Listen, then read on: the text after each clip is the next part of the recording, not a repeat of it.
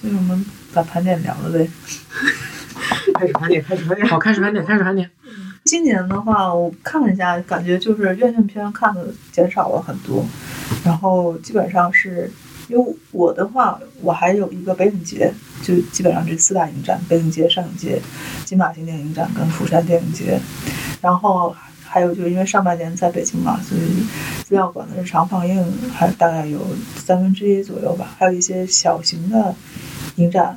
和那个一联呢，还有北京的有一些，嗯，特别放映的吧，基本上都是。但我就是资源已经看的是相当少了，今年资源也就看了二十来部的样子。然后 Netflix 其实我我不太看，我不太喜欢用，现在不太就是用不惯那个 Netflix 那个 APP，不知道为啥。反正基本上就是如果有电影节的话，一个是要看经典老片，因为经典老片在家，嗯。观感不太好，因为它这那个资源质量都比较差，你在家看起来会比较辛苦一点。还有就是有选片的话，基本上一个是感兴趣的类型，还有就是口碑，以前期口碑好。有一些像前期口碑可能我不太感兴趣，像婚姻故事这种，就是我是按理来说我是绝对不会看这种类型的电影，但是因为。被陀螺吹都吹爆了，所以所以我当时还是去看了。所以你是看在陀螺的？但是陀螺吹的另外一部《马丁·一灯》，反正当时我就觉得陀螺是豆瓣那个什么陀螺电影那个什么？呃，不是那个陀陀螺范达可。哦哦哦！但他也他有他有一个公众号，他有一个公众号，他好像是有一个豆瓣叫什么陀螺。他那个 B 站上也有也有号，他 B 站上还有一个推荐烂片儿的，还有那。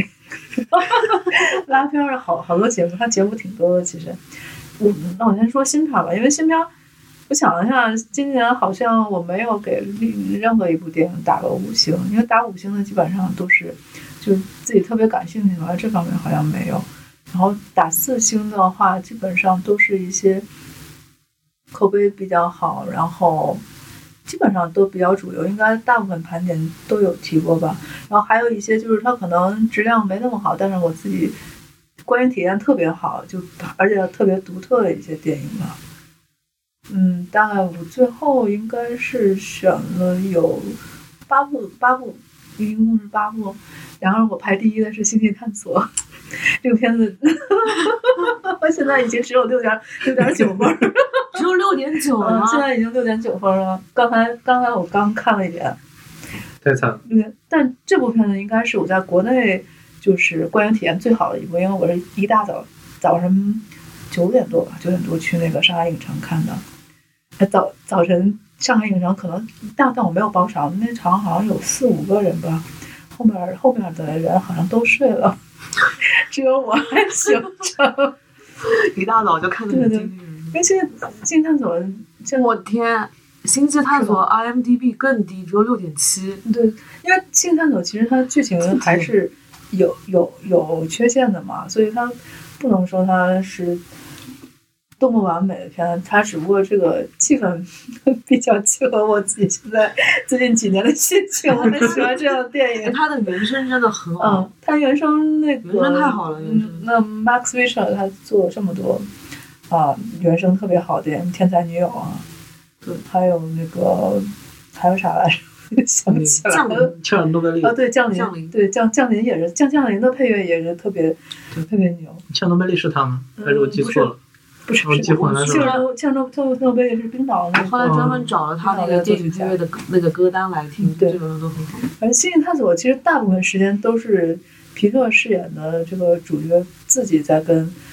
跟他父亲的一个 心理的一个独白吧，心理独白和他对话，就是他特别适合，就是 对，特别适合你什么状态？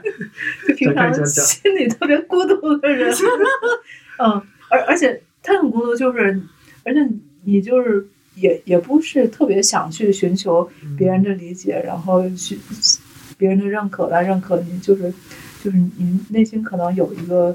目标想要追寻，但是你其实你知道你是达不到那个，实现不了这个目标的，但但是还是会一直往前走。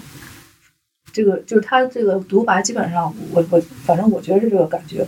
还有一个就是就是这种科幻科幻类型，就它这个画面基本上算算是这几年看过最好的吧。我觉得它比《星际穿越》还要更上一层楼，基本上。因为《星际穿越》当时我就，《星际穿越》主要是哈斯季度那个音乐，我觉得还不如这个极致。《星际穿越》已经很主流了，就是那种科幻科幻电影了。这《星际穿越》也也挺好的。啊，对，《星际穿越》当时看完了，我也也后劲也比较足，当时，嗯，反正就是因为它里面有好多的画面，我觉得特别像那个九十年代那个日本动画，那个《银河铁道九九九》，那个也是李强小时候我比较喜欢的一个动画，就是 太太空太空的适合孤独的孤独的宇宙爱好者。对对，因为它因为它画面就特别的极致，因为它开头就那个失重感，我我还发过那 GIF 图嘛，那个 GIF 图就把我吓死了，我还有恐高症的电影院在那个上海影城还是 Cinity 的那个厅，哦，我我我看那场好像那个那个还是挺放映的挺正常的，所以没有什么问题，反正就整个画面音乐都比较的。比比较，反正我是很满意。那情感上，我也我也可以打个两百分。但但但是它剧情真的有好多的 bug 吧，所以所以我觉得，所以他就是就像你说的，相应的就不喜欢这方面的人，他可能就会打很低的分。而且如果你真的理解不了皮特那个感情的话，你可能觉得他在无病呻吟，就是看不下去。这也就是他豆瓣跟 IMDB 分数降的这么低。因因为我没看这个电影之前。他之前的电影节不是已经放过了吗？当时口碑不是很好，大概就七分左右。然后上了大陆院线之后，有一 有的全是一百分。然后我就很好奇，然后看看完之后还是比较满意吧。但是它整体质量，我觉得也就是七点五分左右，就就差不多了吧。就是它虽然不是最好的片子，但是是今年我看过就是体验观影体验最好的一部。下次试试早起。对对，因为当时在排的都是《勇敢者游戏》啊，那个环映那激光 IMAX 根本就没有星际探索。是啊，就是嗯当时是这样，当时首映的第一天环映的激光 IMAX 是会给给了那个星际探索的排片，但是从第二天起，对对对，所有的大部分的 IMAX 全部给了那个《勇敢者的游戏》。对，是当时那个一联一联那个群里说明天周六一天那个上海影城。都有那个星际探索，赶紧去，所以就因为我下午有事儿嘛，所以就一大早。还好我看是早上，下午的话我可能就要遭殃了。然后我是周日的下午看的，然后那一场就有放映事故，就是放映的过程中有卡帧，从从开从电影开始之前的广告就有卡。当时我注意到就没说，之后的放映过程中大概每隔十到二十十到二十分钟吧，差不多这这个频度就会出来卡一下。一开始嘛，感觉可能难道是表现手法吧？越到后面越不对劲。表现手法，表现手法，先手把人卡针。是啊，然后后面我我就因为是塑造某种 静止，我我也不想不想出去。出去去找那个，我想完整的看完，然后就全程的情绪就特别的不连贯，嗯嗯，感受特别痛。之后后来去去找了那个影院的经理，就跟他反映一下，就后面就没管了。后来点点告诉我说，这种放映事故应该是可以退一赔一的，对，就是你可以让他把那个钱退给你。嗯，然后说下一步吧，下一步一般。我是在韩国看的那个小丑嘛，因为小丑这个电影，具体可大家可以去听反派影评，我也不想再多说。我我其实真的是我我是今年开始听反派影评，比较认真的听。但小丑这个还有好莱坞往事，我觉得他是，就我觉得他已经讲透了。好莱坞往事我还没听。小丑我觉得已经是讲透了，就讲。小丑这期是我觉得他们今年最合我胃口的一期，非常好，就是有本本有电影本身，然后一些拍摄背后的故事，然后各种外延。就包含他讲到的 DC 漫画的那些东西，就都因为小丑自打就是大陆出了资源之后，不是评价在往下掉嘛？但是我觉得他们骂就完全没有骂到点子上，就这些影评人啊什么的。嗯，你就听一下他小丑这个故事，的确是他就是把结构给你架起来，但是故事还是比较单薄的。对对，但是呢，好就好，因为他你就必须要坐在 IMAX 电影院里。听他的配乐，看他的这个画面视觉。我太惨了，我今天看小丑，在电脑上看也就算了，看的还是远见那个 非常硬的那个字，我的我的感受跟油茶一毛一样，就是啊，对，我为什么看看小丑第一遍看的是这个东西？哦对，但仍然能感受到他有好几个地方的音乐，就是尤其是那个配乐，对他的配乐太好了，太好了。因为那个配乐就大提琴，嗯，在电影院里就。其实，其实小丑这是个反派角色嘛，对，就是他最后就是这电影拍完就很同情他，觉得他嗯实在是太太可怜。嗯，但是我我其实看到这个，我有个疑问，就是呃，有很多人看电影，我觉得大部分人还是去冲剧剧情去的，就故事去。但是就是音乐配乐的这种做的好的这种对电影的一些加分项，我觉得这一点并不是所有人都能 get 到的。就是他以前，其实以前我看电影也是，像音乐跟画面这些，就算是一个附加项吧，就它不是最主要的。但我觉得最近两年的话，就是剧剧情很重要，但是这些东西也很重要。对。然后我是今年看的比较多，才发现我的排序可能剧情我会可能排在最后，它文文本的那个东西我会排的比较低，我的视觉和。音乐会会在我观影的这个评价里面会占更高的比重，而且它只要说呃整体的事情发展的逻辑还能顺下来，就没有让我出戏的话，我就 OK 了。我我还是主要画面和音乐会比较重，而且画面画面排第一，音乐排第二，然后我们两个在在我这是排第三的。这个其实是由你今年观影方式的一个改变所导致的，因为小丑这个东西，说实话，我在电脑上看它的一些配乐就。在削弱太多，对，在在电脑上的话，你不自觉就会就是把剧情放在第一位，因为你其他地方你可能只能体会到两成或三成，可能连五成的都都体会不到，所以你只能看这个剧情嘛。这个剧情确实就放大了它的缺点，把优把优点又弱化了，就很容易造成，就它确实不完美，但是它但是在电影院里的观影体验是今年最特别特别之一吧，跟星际探索。基本上可以算是今年的两个极致，我觉得。你你小丑是二刷了吗？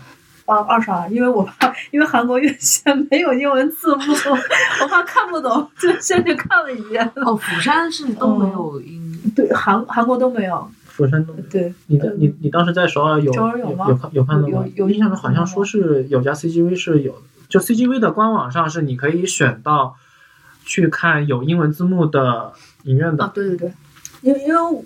我什么也没看过电影，因为前几年在日本，日本的那个英文电影都是日英双双语字幕的，都是这么好。对，但是那也有一点不好，就是它会分散你的注意力，就就像我就老想去看那个日文字幕，就耽误时间。下下一个你们是不是都没看《灯塔》了？是吧？对，《灯塔》我没看。嗯，《灯塔》因为开始豆瓣上标的是恐怖片，所以我就先看了这部。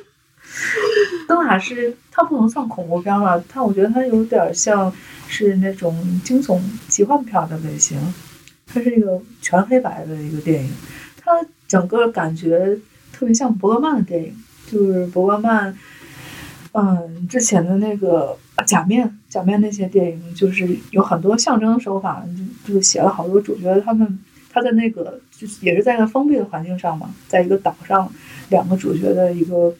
寓言性质的一个故事吧，就像一个噩梦，有有现实也有幻想，比较诡异吧。因为它里面有很多元素都是是那个英国凯尔特那边神话的故事，所以整个其实我是比较喜欢。但这个故事其实是非常简单，它这部片子的口碑也是特别两极，现在也只有七点七点三了吧，好像。多少是？反正七七点几出了。我我就在家看的基本。这部片子，这部片子我记得电影节上是戛纳还是什么时候上的？去年，反正当时口碑就特别好嘛。然后应该就是年底的时候才出的资源吧，我就看了。反正我还挺满意。他那个主角是罗伯特·帕丁森，就《暮光之城》嗯，《暮光之城》那个男男主嘛，就是。发现他还是会演戏，不是老是演那个吸血鬼 什么破玩意儿。暮光之城那个真的是 他不是后来自己还喷那个暮光之城吗？对对对，哎，反正这个如果你要喜欢这种神秘恐那个诡诡异的寓言故事，可以去看一下。我觉得这个这个如果在电影院看也会挺刺激的。这个我的有一个评分还挺高的，对，八分，因为。当时我记得我那个友谊应该是一半儿就非常两极，一半儿觉得特别好，一半儿觉得不好，就没有中间的那种评价，其实不太看到了陀螺凡达克的评价四点五，Shining。他应该看的比较早，因为他好像是戛纳的时候首映的，我记得是六个月前。啊，对对对。下一个，下一个是我的台湾，我知道好好多人都说那个《寄生虫》不《燃烧》什么，但是用在台湾看《寄生虫》的时候，感觉还是挺好的，因为它算是个商业类型片嘛，对吧？主要是宋康昊演技太好了，宋康昊。嗯，他之前我最早注意到他是那个，就豆瓣下掉了的那个出租出租车出租车出租车出租车还是出租车司机来着？出租车司机，太帅了！他他太太演的太好了。我个我也是啊，我我就是那一派，就觉得燃烧要好于寄生虫。对，我是这样，我个人是很喜欢燃烧。但是我觉得寄生虫跟小丑就是有一个共同之处，就他们俩的故事，你可能说他有点脱离现实啊。小小丑也是嘛，小丑当时之前被被批的时候，也是说他就是社会底层的人的生活不是他这个样子的。寄生虫也是，嗯，就是说穷人跟富人并不是他拍出来这个样。反正当时最后，我觉得他整整个，那算是奉俊昊他写故事的，就他给你塑造一个故事，但但不一定他是真实。但燃烧的话，可能比较接近那个。现现实吧，燃烧它的手法更接近一部文学作品。对对，因为燃烧那个李李沧东就是一个作者属性很强的一个，对他太艺术性，然后再加上再加上我个人的情感是有我我非常喜欢刘亚仁这个演员。我我在我在看我在他我在我看那个燃烧之前，我不知道刘亚仁是谁。啊，不知道吗？就我知道这个名字，但我对他没有任何印象。老老手。啊，对，然后对对，然后他，我看完那个东西，那个电影之后，就印象特别深。但《金融城》最好一点就是他这个电影在电影院实在太诡异了，就感觉像个恐怖片一样。我记得我那个为什么会像恐怖片？就是他在那个楼道里，楼道就是他突然发现那个地道里有人之后，啊，我本来以为就是他们，他们两个就是他们两个之间都扔，结果发现那个地道里边还有个人，然后嗯嗯，反正。因为当时我看好多台湾的小姐姐，感觉他们都吓到。嗯，他算是有一些惊，也不能叫惊悚，它是它有一些后面有一些血腥，然后中间有一些就像恐怖片的那种，塑造了一些悬疑。呃，对对，就就那种拍摄的手法，我不太喜欢的地方，可能就是最后最后出来就是砍砍人，最后杀人的那一段。就如果他就是如果他们就是在那个宋康昊逃走。之后就结束，其实就挺好，感觉。小丑也是啊，我觉得小丑就结束在那个，就是就是那，反正就后面有那么一节，感觉稍微有一点点突兀。对我当时看的时候也是这么感觉，就是，呃，随着水一直往下流，然后那家人从富人家一直下下楼梯，下楼梯，然后再走，一直走到，一直人一直往下走到他那个半地下室那个环境，就这个。一直往下的这个过程，我觉得停在这里会那个那几个镜头，我觉得特别好，就是水的那个流流向，就下大雨那天，那那场对对那个就是那那场戏是最好的，那场戏太好了。因为后面就是杀了人之后，就突然又变，嗯，long time long time，就是就是 就很多年后他儿子 他儿子，其实他那个应该算是个幻幻想的画面吧，我我觉得最后那个结结尾，但我觉得可能对。就是商业片来说，还是需要一个结尾的。就是它这个结尾可能说不上，说不上好或者精妙，但是是算是能接受吧。就在这个故事逻辑里面，还是可以的。完整一下嘛，最后搞一下。反正《寄生虫》就今年这么火，欧欧美人太喜欢《寄生虫》这个电影了，所以今年估计他也会拿拿点奖啊。对，而且今年釜山电影节。冯俊浩也里面来就就跑就就就跑跑去纽约去去了，还是我觉得还是有用的。对，有有用有用。好，下一个这这个片子本来默默片解说员本来在釜山有，但是我当时没看，后来看了在上海看，觉得这个片子就算日影这两年我觉得还算不错的一个电影，会比初恋那个电影嗯剧情更丰富一点。他讲讲的就是那个。之前，呃，之前日本在默片到到那个有声电影之间有有着那种解说员他们的故事嘛。就日本是没有默片时代，主要它主要就是在致敬那个，呃算是欧洲欧美那边的默默片时代嘛。然后用那那些默片就还搞了很多笑料，就特别好笑这个片子。嗯，因为日本新片展也就这个能看了，其他的 其他的可以不用，完全可以不用看，根本都。然后里面里面有就是主角积极向上嘛，因为他想要做一个摸票解说员，他师傅就是那种已经看到就这个职业注定是要灭亡了。反正就整体剧情还有表演还有笑料都比较足吧，所以整个整个质量都是挺好的一个片子。最近后来没看这个片子是吧？我看了，你看了？对我我我也是在上海看的。嗯，那你说一下呗。我默片解说员。怎么说呢？我想想也没觉得特别好，就是看的过程是轻松愉快，对。然后后面那段闹剧看着也，反正看着看着挺开心的。我觉得就是看着挺开心，这也在现在这个情况下，能有一两部能让你看着开心的电影也不容易。我觉得，就你看的时候，就是他表面上就是很开心，其实最后他还最后反正他们这个职业都要灭亡，这还是个悲剧。下面就是今年我唯一看过大陆的这个新片，还是在釜山看，还是英文字幕。那个气球万马才旦那个片子嘛，万马才旦其实今年今年还有一部就是撞死一只羊嘛，但那个是去年的电影了。气气球比撞死一只羊的剧情更要丰富一些，摄影风格不太一样，因为撞死一只羊是王王家卫监制的嘛，就整体会更加精致一些。气球的话就。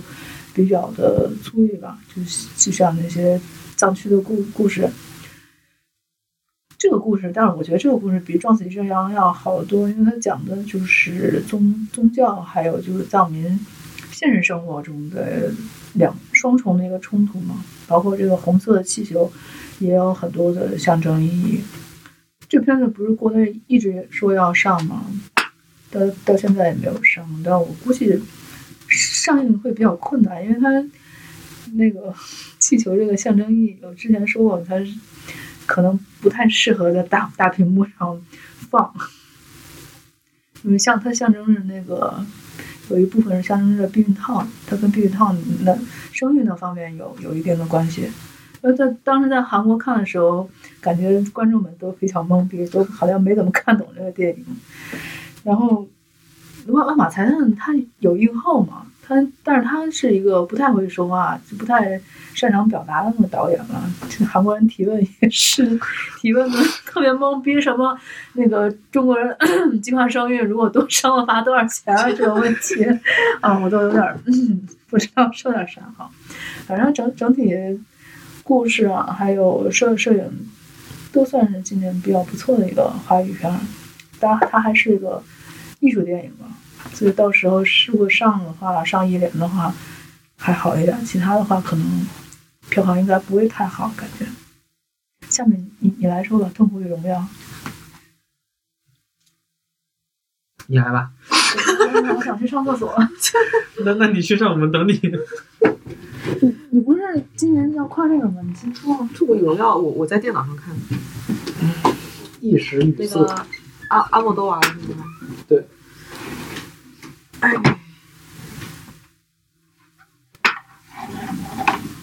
好冷，变冷了，我觉得。主要你酒喝少了，你再喝点美酒，没有那么快。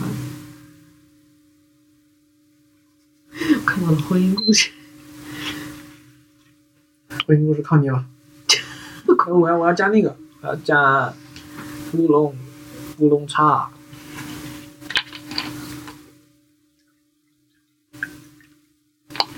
一比一够吗？你甚至可以乌龙茶多一点，就是它实在是有点儿。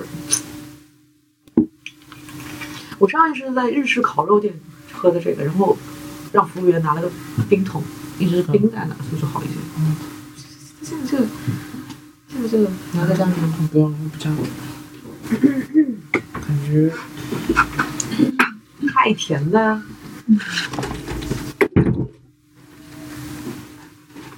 什么厕所里绕那张纸？我下去了。对不起。嗯，让我暖一会儿。声音会很大吗？还好，不觉得我我把衣服穿着就行。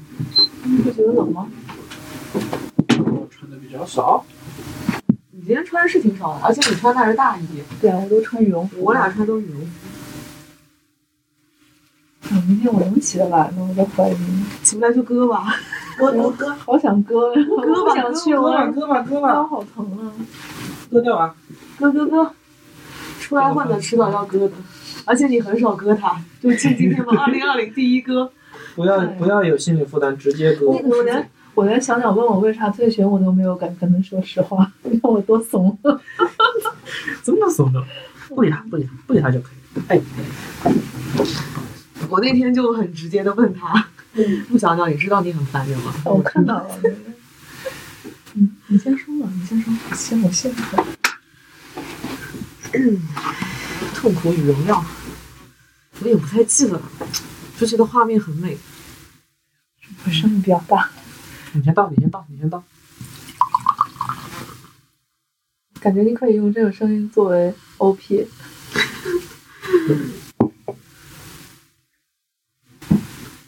算了，随便讲讲，大不了大不了后期剪吧。反正后期在我手上，没关系的。你先说，你先说。就是呃，《通过荣耀》，我是在上海电影节看的，是看的十呃晚上十一点的午夜场。然后他讲的故事算是一个呃导演的一个自传体的一部电影吧，就是讲他呃在筹备新片的过程中，不断去回溯他自己关和母亲的一些经历，以及自己之前的感情的经历。呃，算是在他这个导演在电影的过程中也完成了自己的呃的什么的转变。嗯嗯，然后我当时印象比较深的是，一个是色色彩的丰富度，这部电影算是看下来，就色彩特别鲜艳明艳，然后整体情绪的表达，在音乐的烘托的情况下会非常的充分，然后就像呃。我觉得阿莫多瓦之前在他一次采访中也说了，这部电影算是他的一个自我虚构吧，就是主线可可能和他的个人经历有或多或少的交集，但是故事是完全虚构的，嗯，这样。嗯，我我看这个，因为我是在之前没有上节我没有看，我在家看了一遍，然后去台北的话，那就基本上睡了吧，太晚了，实在坚持不住，因为他整个其实。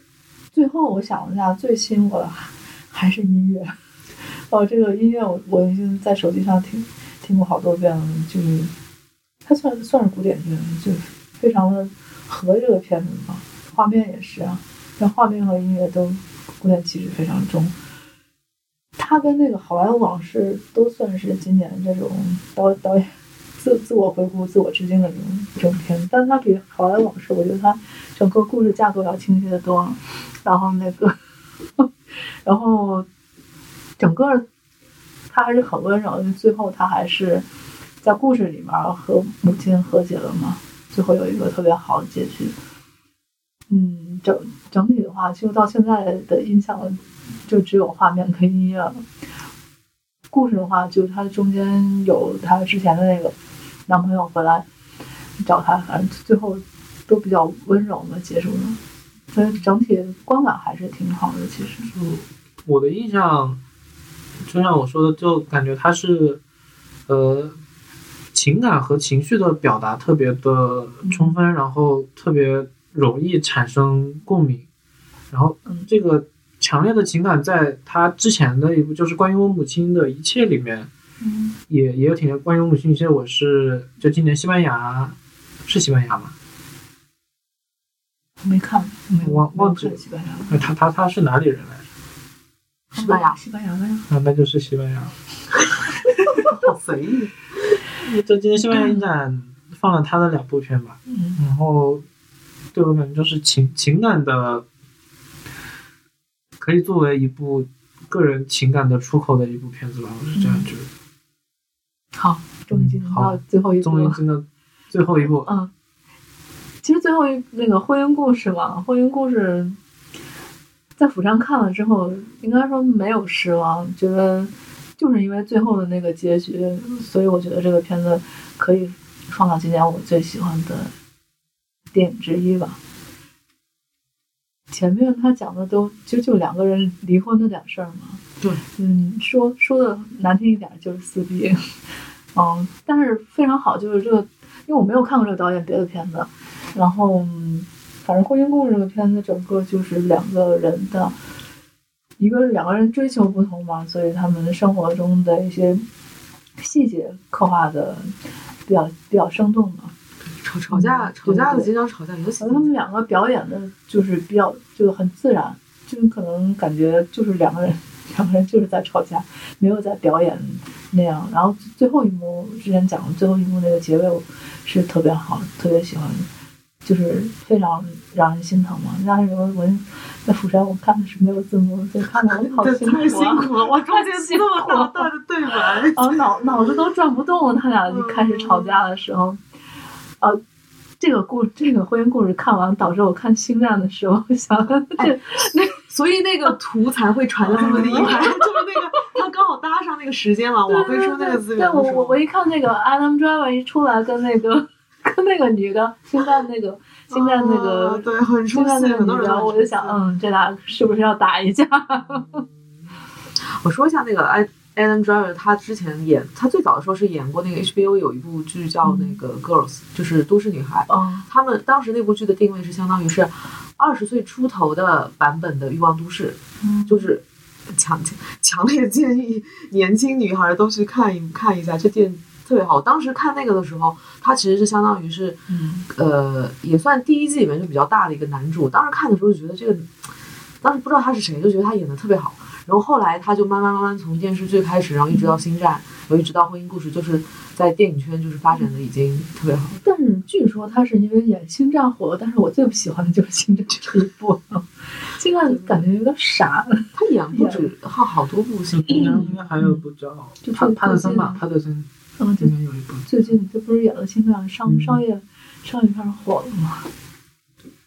但是他很在呃，我看到有人不是很喜欢婚姻故事，是说嗯。它整体看起来还是不太像电影，就是更像美剧。这两个人，它很多那种桥段是很美剧的那种，所以我我我就特别能接受，就是很多有它确实是有很多这种美剧的这种元素。嗯，现在很多电影都是这种，就是你可能看上去，嗯，离现实生活可能稍微有点远，但是它就是戏剧戏剧戏剧性嘛，对，故就是在刻画故事而已。那个劳劳拉·邓恩的那个配角演的很出彩，那个律师。嗯，所以我们 结束了。下面你可以聊吗？结束。下面什么？今嗯今年老片是吗？嗯经典老片我我提我可以提一下。下面我们可以就把那个不正经的盘点一块儿说了，现在来说一下，就二零一九年嗯观影看看下来之后，比较喜欢的一些老片吧，因为刚刚才说的都是今年的新片嘛。嗯，老片的话，就只有这些老片基本上就全部都是在大屏幕上看的，所以就体验会稍微有点不一样嘛。那釜山电影节的话，我选的这几部有两部我已经看过，大概有六七遍了，就《老男孩》跟《杀人回忆》。嗯，其实就按照我的喜好，我是更喜欢老老男孩儿，老男孩儿特别合我的口味。杀杀人回忆是那个 嗯，风风风风景浩，对，风景浩就是我们在去釜山之前就是凶凶手抓到了哦，就是出了凶手抓到的那个新闻嘛，而且那个凶手就关在釜山的监狱里，就离那个釜山电电大差不多四十公里的距离。观影感受又增加了一点。对，就《杀人回忆》就是再看，因为好好多年没看，这上一次看好多年前就嗯，就是总结一下，就是感觉这个片子越越看越越那个令人抑郁吧，就是悲观的情绪更更重一些。其实现在看的话，就感就是后来就是包括那个日日坛公园，日坛公园那其实杀人回忆节目，我觉得也挺挺不错了，就是整个描述他在讲那个杀人回忆，他们那那个真实案件，还有最后那个警察念的那封信，我觉得都都特别好。就是 就是说，可能你现在周围，也许你旁边坐的人就是哪个杀人凶手也说不定。就这种，老男孩完全就是因为所有的全部都合合我的喜好，嗯，音音乐就是那个崔敏芝在砍瓜切菜的时候放着古典乐听的歌曲，就是一个特别特别爽，但是故事又稍微有点变态。嗯，这个电影我好像在家里看过四五遍，也看过四五遍样子，反正是。前几年就集中看海影的时候，特别喜欢的一部电影吧。剩下两部就是今年那个海影百年的时候看了看的两部老片，一个是那个《刮风的好日子》，一个是《火女》。两个片子，一个一个是《刮风好日子》，就是社会社会化关注韩国当年那个社会环境下几个人的。一路成长嘛，《火女》完全是一个特别诡异的电影，比你看的那个《夏女》《夏女》要诡异很多，因为它是在《夏女》后面拍的，所以它故事好像是架构是差不多，但是它整个摄影风格 都特别像一个恐怖片。反正我觉得还挺值得一看。嗯，就那个《刮刮风的好日子》，我我再补一句吧，就他他他他差不多讲的是那个首尔。在城市化进程中，就是城市边界在扩张的时候，大不三三个首漂的故事。就这个故事的，我觉得在在国内大家看也也会会产生差不多相同的感受，就是有有强拆被那个什么的人，然后有因为各种原因你的呃没办法和自己爱人在一起啊，这些感受都都很类似。对，然后釜山，我想想，釜山我印象比较深的也是《杀人回忆》吧，因为《杀人回忆》我是在去釜山之前就之前一直知道这部电影，但一直就没有没有试着去打开看。然后在感受比较不同的是，在釜山和在电视机上，整体的体验会完全不一样。就是在电影院你会发现整体的。那个压抑的感觉会比你自己在电视上看会更明显，因为你在电视上你可能会调高亮度吧，或者是音量在某些地方你可能会选择调小怎么，但是在电影院你没办法去调整这个事情，它整体的亮度会比在家里看会灰暗很多，然后整体压压抑压抑的气氛也会比之前要强，嗯，这样，对。北影节我就，因为北影节我主要补的是黑泽明的电影，还有就是《莫扎特传》是我今年打了五颗星，因为我特别喜欢这个电影。莫扎特传太好看了，超超喜欢这个电影，因为它是一九八四年的电影嘛，我记得特别清楚。这 电影跟我一边大。嗯，但是嗯，但是画画质相当好，而且它，因因为之前我在北京还看过那。摇滚莫扎特吗？嗯，就故事架构其实都差不多，就是讲莫莫莫扎特跟萨里那那点事儿。哎，萨里太令人。但是电影里这个萨里就完全没有那么好看了，就是对，嗯，就他们两个嗯戏戏故故事其实描述塑造的比较好嘛，包括音乐，音乐音乐就不用说了，音乐真绝对是最好的。啊，对，反反正整个。我忘了电影是谁拍的，反正他整个那个各方面都都特别完美。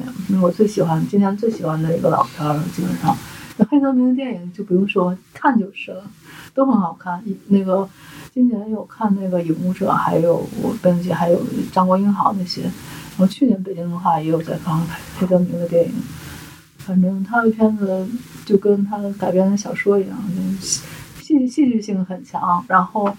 场面调度，调度能力特别强，因为它都是大场面的战争的场景会相当多。主演的话，一般不是重在打史，就是那个三山敏郎，这两个就是日本五十年代那个时候黄金时代最著名的两个演员，演演技也很好，基本上这样。然后另外一个我选的是那个切腹，切腹在北京已经上过好，我记得我到现在应该应该上过四五次了，是小林正树的一个片子，反正跟跟那个黑泽明也多少有一点点关系，这个就完全体现了那个日日本日本那个切腹文化，还有就是他们赴赴死的一个心情吧，是算是一个比较艺术的一个电影，但是他拍的故事性也挺强的，所以当时这个片子也是重在大师演的。反正这这几部都是北影节我最喜欢的几部吧。就很巧的是，上一节我选的也都是日日本电影，都是那个五十年代日本电影。《东京物语》是小小金的小金的片子，然后那个《痴心地带》是歌舞伎二的。就每年我感觉每年上一节都会上两部日本的经典老片，前一年也是小金的两部电影，今年小金还有一部就没有看到。因为去看演出了，反正这些经典老片都比现在的日影值得看一百倍嘛。反正就有有就一定要看。最推荐的还是《海上花》。《海上花》，你侯孝贤电影我也看过好几部，但是我觉得《海上花》是最好接受的一部，因为它它不像其他的什么《聂隐娘》啊，包括我之前看《恋恋恋风尘》这些电影，因为就是。文艺气质，一个是文艺气质比较重，还有就是它有很多需要你自己去理解的东西都没有讲在面子上。海上花主要是看了它一种气氛嘛，就是一个台湾人拍上上海那个年代一家子的故事。那比较 bug 的是里面那个梁朝伟说上海话好像粤语一样。就唯一的一个 bug 是梁朝伟的粤语说的差，还是胡歌的武汉话说的差？那可能还是梁朝伟那个粤语比胡歌武汉话要要差得多。啊，对，连我这种不懂上海话，我都觉得他说的是粤语，就特别好笑。然后那个海上花的服化道也很好，他那个整个画质，包括那个感感觉都特别对。金金马的话就。就随便推推荐每个导演，随便推荐一部。费里尼的话，我我觉得这三部我看过的，我最喜欢，现在最喜欢的是《甜蜜生活》。《甜蜜生活》还没有到八五半那种完全意识流，但是又体现当时他们那那一群贵族吧，贵族生活的那种空虚，最最后就沉沉迷于纸醉金迷生活这种感觉。然后那那不勒斯黄金是。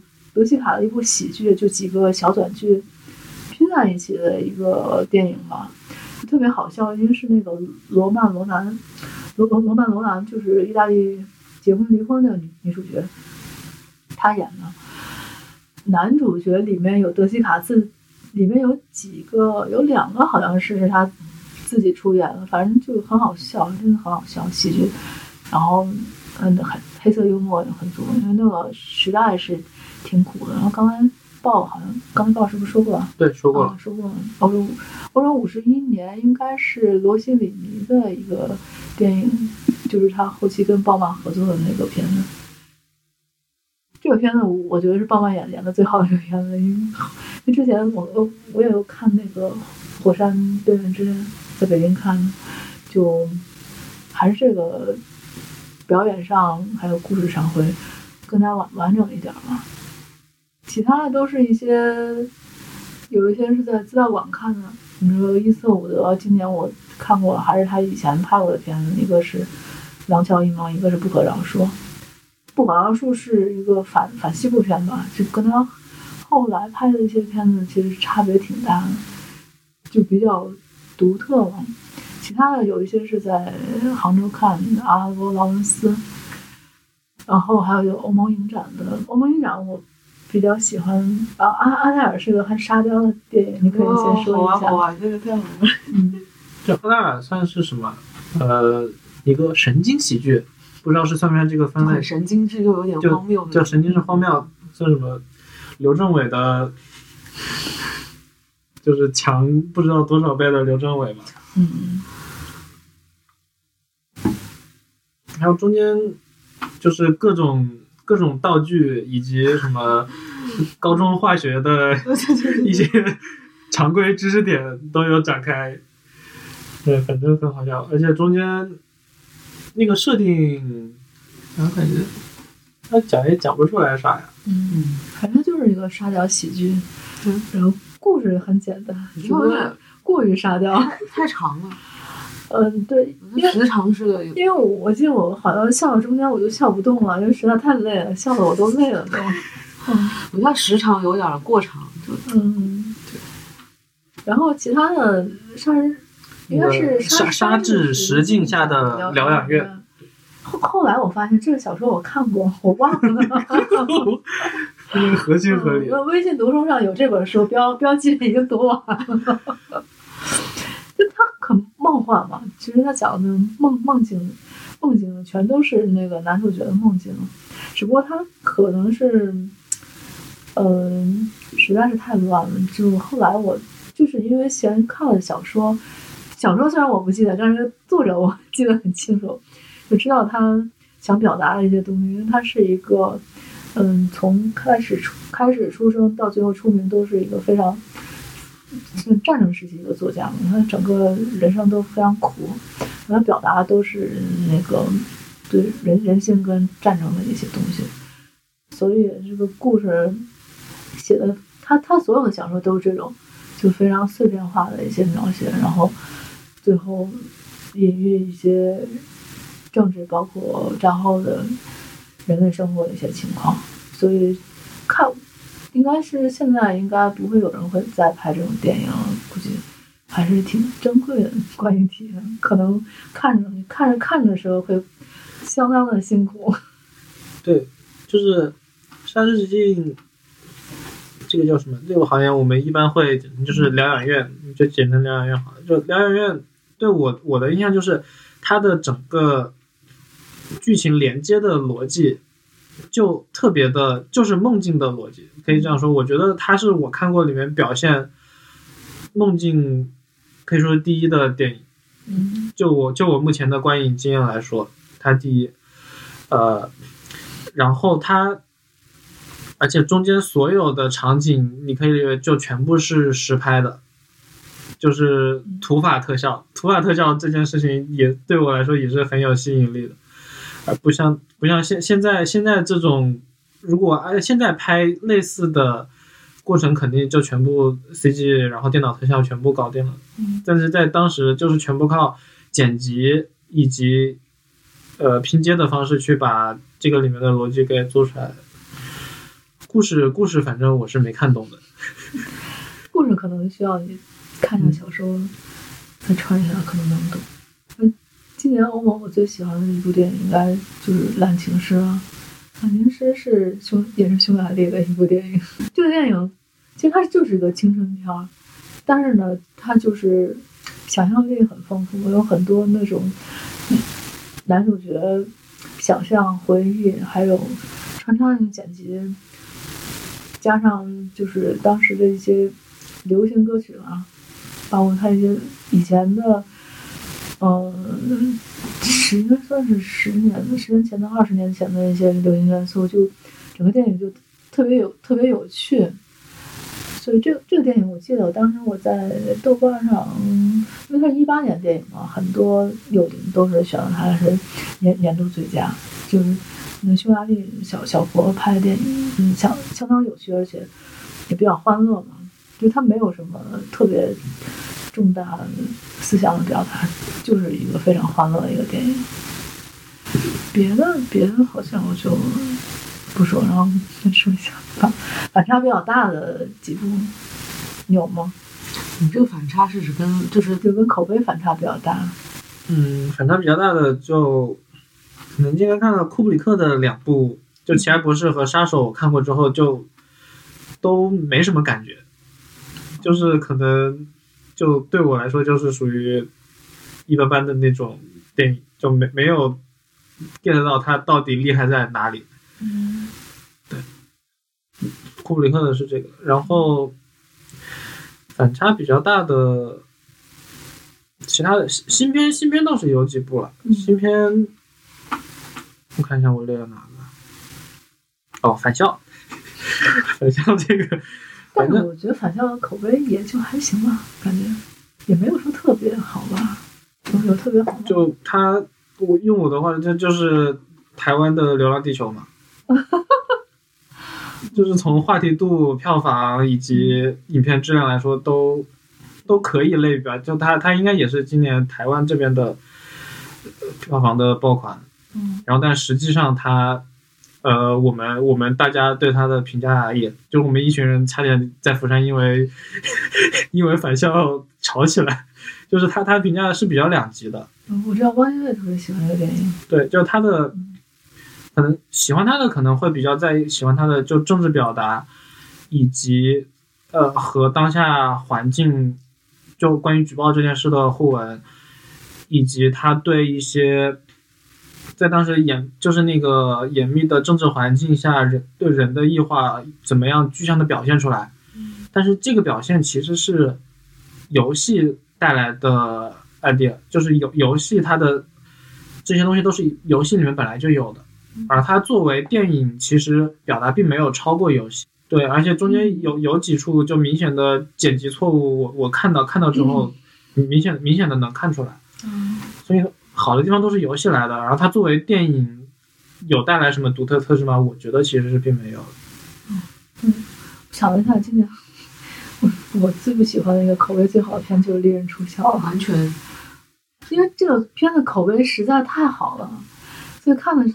口碑很好吗？它口碑超好，它那个因为早期我记得六月六六七月份就下半年刚开始的时候它就出口碑，当时评价就超好，就到年底这不国内上映了嘛，就一一路飙升，嗯，年度盘点十佳什么，不太喜欢这个全全都有。但我看时我就一直在等高潮，怎么高潮怎么还没出来？还有半个小时电影就结束了，怎么还是这样？电影有点。有点有点就是非常普通的一个，嗯，退，嗯，应该说不应该叫它是推理悬疑故事。如果你说它是喜剧的话，我觉得还还能接受一下。啊，对，喜剧有很多喜剧点。但你说推理悬疑的话，真的是好就没有什么亮点，完全没有。而且本来以为那个美国队长还是个主角，结果 太酱油了。虽然他不是主角，但是你一出来你就知道他肯定有问题。对，例如说，这部片子，我是因为个人原因，我把他拉黑了，就没有就知道口碑可能在，就口碑反正反正是属于水准以上的片子嘛，但是我反正就没去看。你为什么出于个原因就很傻屌嘛？因为它的宣发的宣传的 slogan 有说是一刀未剪，对对对。然后我觉得这个这个东西完全你完全不应该。把它作为一个宣发的亮点，拿到所有所有平台的宣发的推荐词上把它做出来，我觉得这个是取向是有问题的，所以我就不我不决决定不去看。后来我就发现这个海报真是丑丑丑到极点，它有这么丑的海报，红配绿，红配绿配黄，他的卡斯，我当时是看看到那个有美队，有就那个 Chris Evans 还有丹尼尔·克雷格这种这种会会去看，但是。我我差不多收获了一九年最差的观影体验全部人都是觉得我是福尔摩斯，怎么不验 DNA 呢？DNA 能解决啊？啊？怎么不验呢？然后就在说，就就很多情侣就讨论啊，我跟你说，他这就是那样，他就不应该传的，就是什么，就是快吵死了，我就会会疯狂的被吵到，就是，然后很很一般的，非常一般的一个电影，不知道为什么。但我知道我周围很多人把他吹爆。我我个人觉得他非常的一般。嗯。啊，录录屏就提一下吧，因为不想再说这片子了。录屏，就我对法法国人的，包括他们拍爱情片、拍喜剧，大部分我都 get 不到他们点，我就觉得很无聊。要不就拍爱情片，要不就狗血，要不就荒唐。陆平他算是个喜剧，黑色喜剧吧。这个电影，这个导演也叫昆汀。昆汀搞不清楚。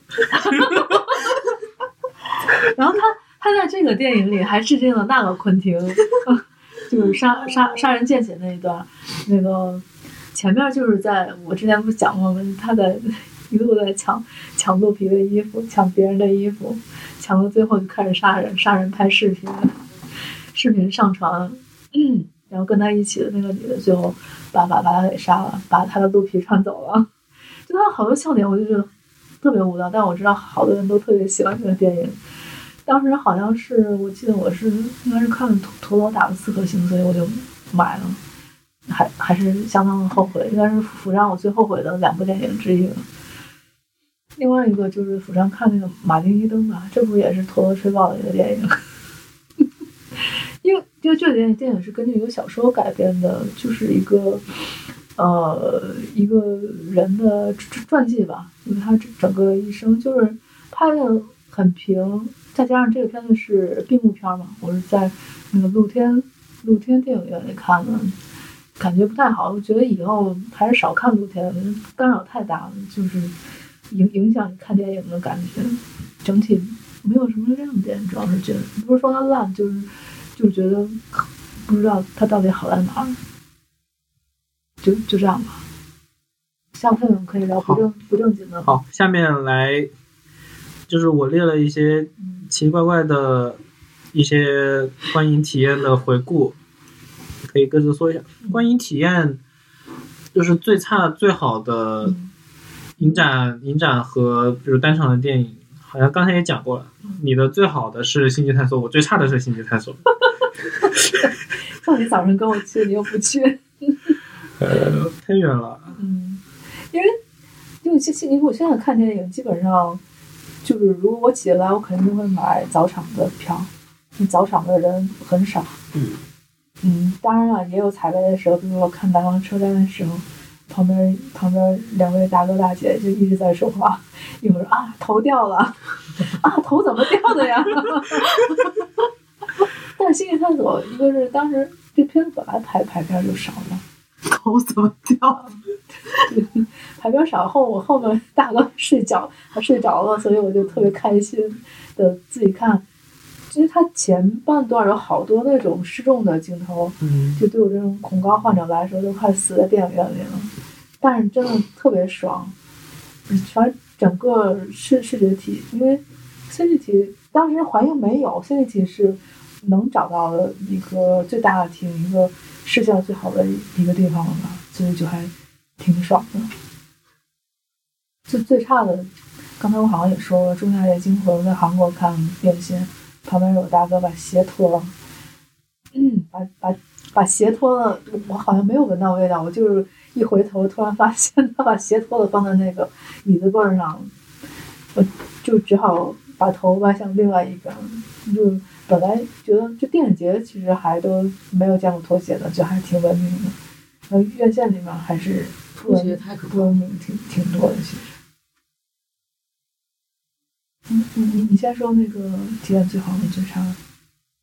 呃，我想想，其实最好的单场的，我好像我我我没想出来，就算了。最最最差也是新山主嘛，因为新山主我碰到了卡针，卡针这个这个我刚才也讲过了。嗯。然后，呃，那我直直接讲影展吧。嗯。最好我我觉得我体验我给我感受最深的影展其实是釜山电影节。嗯。然后我说一个点吧，就是它的那个。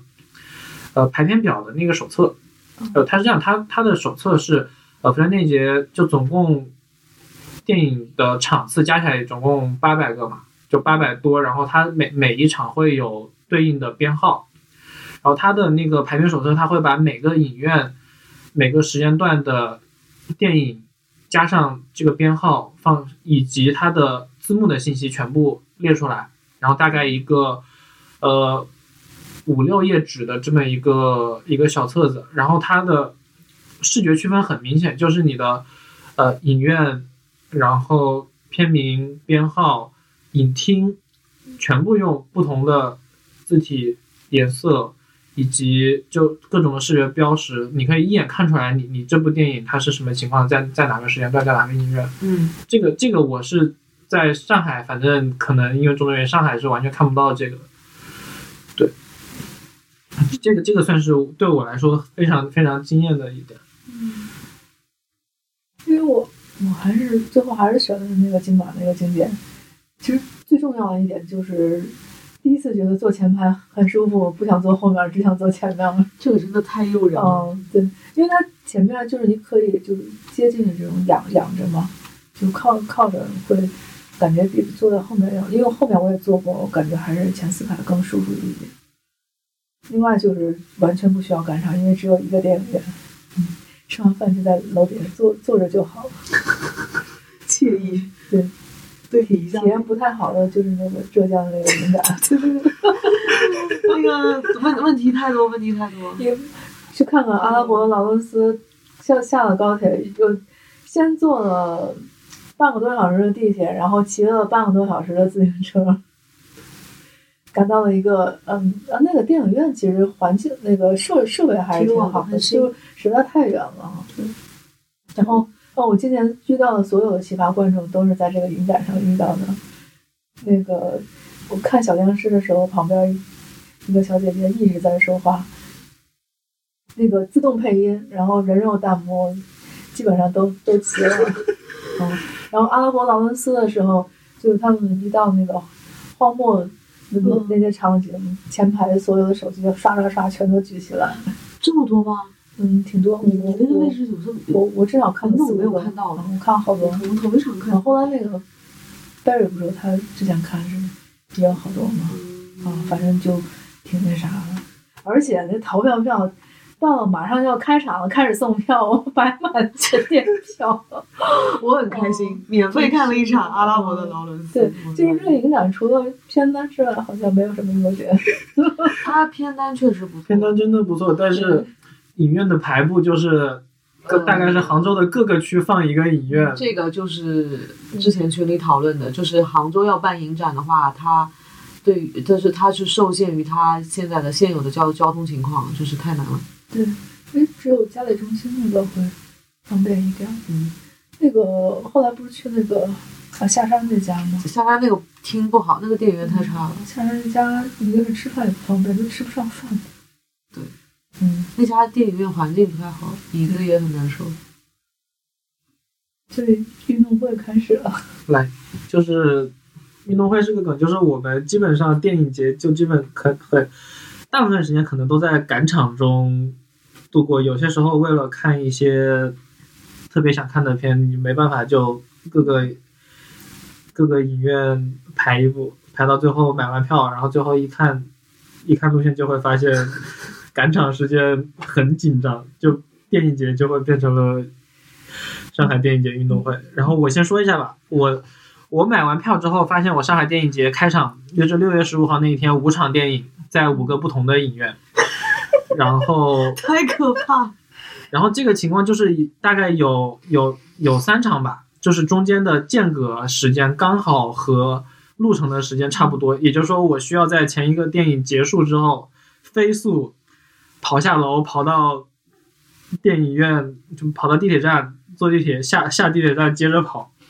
嗯，我我跑的都是北影节跑的比较多，其实我没有选很多电影院，大概都是有只有有有一天我记得是三家嘛，但是这三家都就北京的这些电影院啊距离都不太近，而且你不是去过那个百老汇那个当代模吗？啊，嗯，去过。嗯，从西直西直门儿，我我又说错了，东直门儿，东直。东直门，东直门。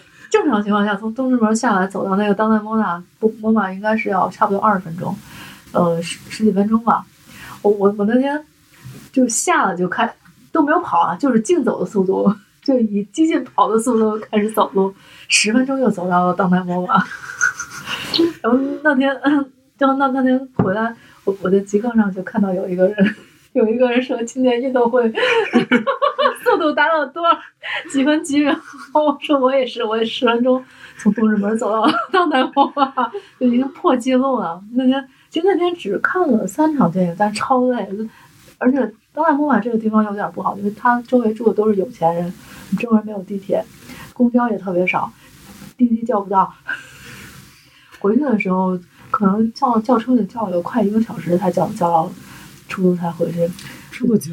嗯，对，因为北京有好多地方是它明明就是在五环内，嗯但它就是叫不到车，就是叫车人，一个是叫车人少，还有就是附近车少，所以而且北京不是只有滴滴吗？滴就叫车很麻烦，就比较那啥。上一节还好，因为上一节我基本上都是在上海影城看的，就转场的其实不太多。我第一天那情况之后还还好，后面就下一周大概六月二十二十二号吧，那一天就一天蹲点蹲在了大光明，就感觉特别轻松。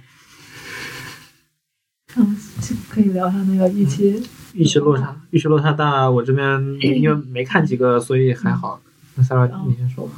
我我先说釜山，我没有料到釜山英文电影没有字幕，就是因为我之前只在日本看过电影嘛，日本都英文电影都是有字幕，我还想很轻松，有英文字幕看电影也没都都那难受。结果我看的最痛苦就刚才说那个婚姻故事，差点没死了。天，台词那么密，我的天！因为其他电影都还好，因为速度语速算是比较正常的那种。而且就是，如果你真的一句话没有每个单词都听清楚，其实也不太影响理解，没有什么太大的难度。你不是看过印度电影吗？这个字幕我也要说，他他我我我选片选了一部那个呃，就是这次有有个专题是女性女性题材的电影，然后有一部是印度的呃同性题材的一部电影，然后这部电影也还算比较经典吧。然后它是。没有英文字幕的，也就是说，说英语，所以所以他们印度英语算英语，然后没没有英文字幕，我的天，我就看了一场印度英语，太好笑了，嗯，超超爽英语英语水平，我感觉我英语水平真的。然后那个，这片单我今年去年看过最普通的应该就是北影节，那北影节。北影节最后我选的片子基本上有一半我都在家都看过了，都是因为没在电影院看过，所以当时就我们就说要要去电影院看嘛。但是它北影节的片子其实还不如资料馆日常放映的片子好，主要是北京日常的质量上去了，就显得它北影北影节没有那么。因为前几年北影节还有金敏的金敏的那个展映，这几年基本上都经，而且它那些。雨中雪这些都放过很多遍，不是头一回放，所以当时那片段出来就被好多人吐槽了嘛。然后小小的影展最最垃圾的应该就是那个巴西影展了。巴西影展我还是看了两部，当时不是有第一部那个有删减的情况嘛？那是后来看完电影被人发现了之后才知道，就是当时官方都没有通都没有发那个。嗯，电影有有删减、遮挡镜头这些通知都没有，是后来北京那边被发现了，所以上海这边发了发了通知。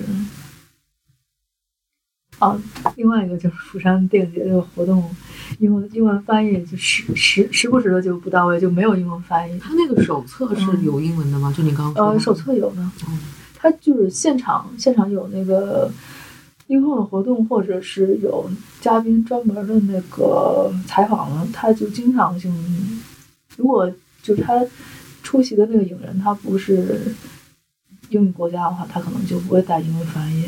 对，还有一般，呃，还还有像冰口龙介，冰口龙介就没有带翻译来。呃，他他一般是这样嘛，就是呃，如果是韩国的，就是如果那个。到映后的嘉宾是韩国人的话，他会提供一个英语翻译。这个时候一般两种情况，如果是现场国际的观众多的话，直接现场拿话筒同传；如果话筒不呃，如果就是国际观众不多，像像我吹的有像可能只有呃四五个这样的外国人，然后他们会提供就是在。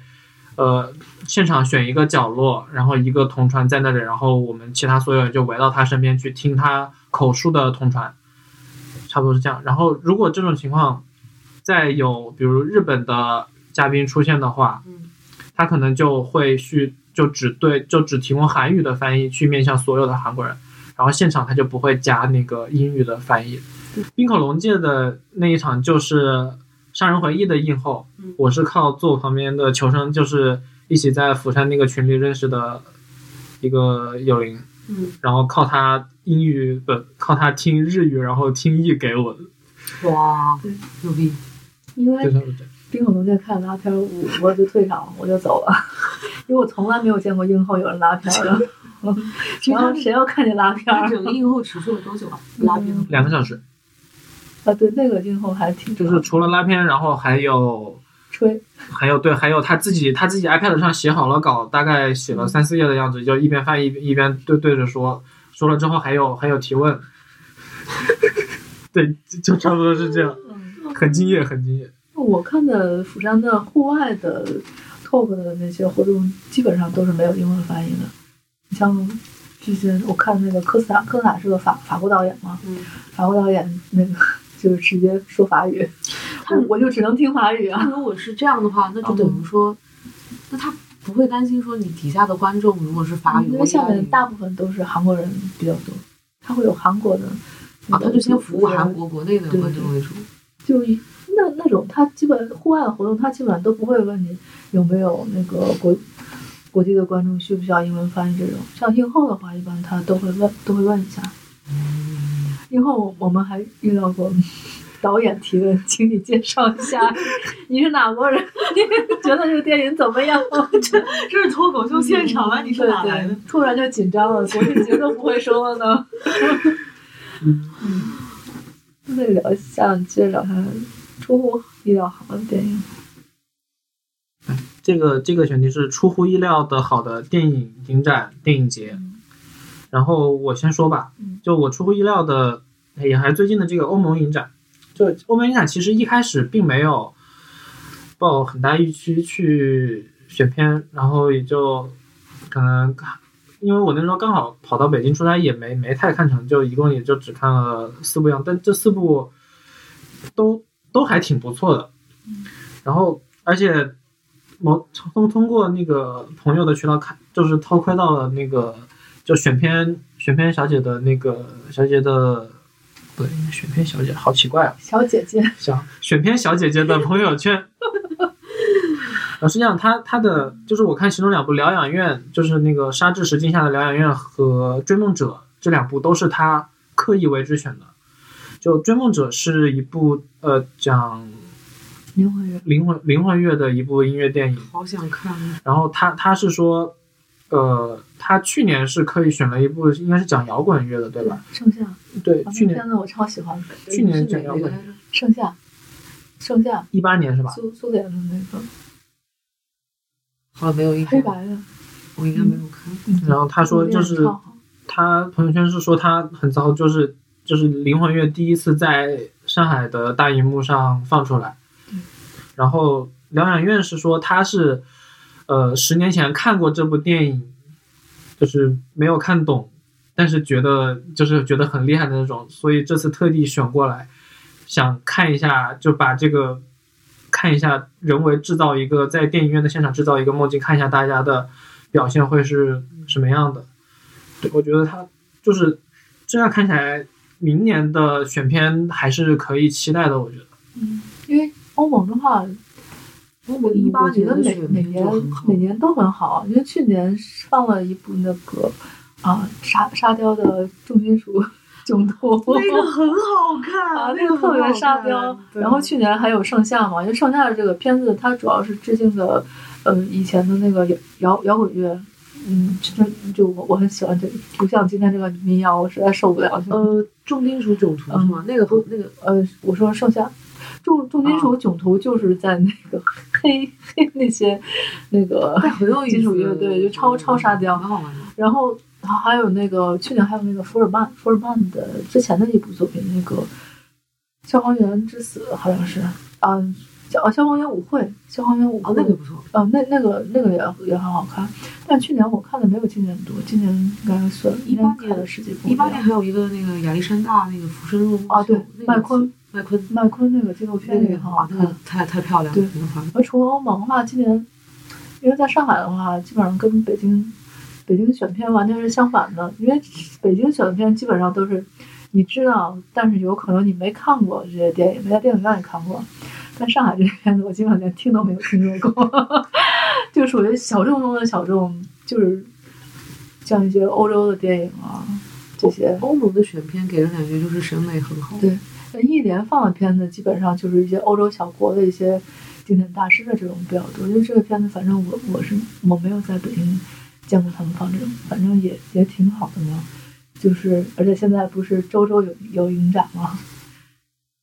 这礼拜那个匈牙利放完了，下下个月俄俄罗斯应该也比较好睡。今今年还有西班牙的那个，应该有吧？俄俄罗斯有那个塔可夫斯基，你可你一定要睡的吗？必睡。现在我们已经进到下面一个了吗？下下一个是下一个下下一个选题是我提的，就是睡得最好的电影。对，你先说。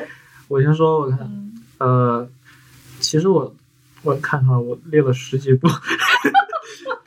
今今今年今年今年是我看电影的元年，也是我睡电影的元年，就睡睡了特别多。然后在釜山有两部完全睡过去，就是从头 睡到尾的这种。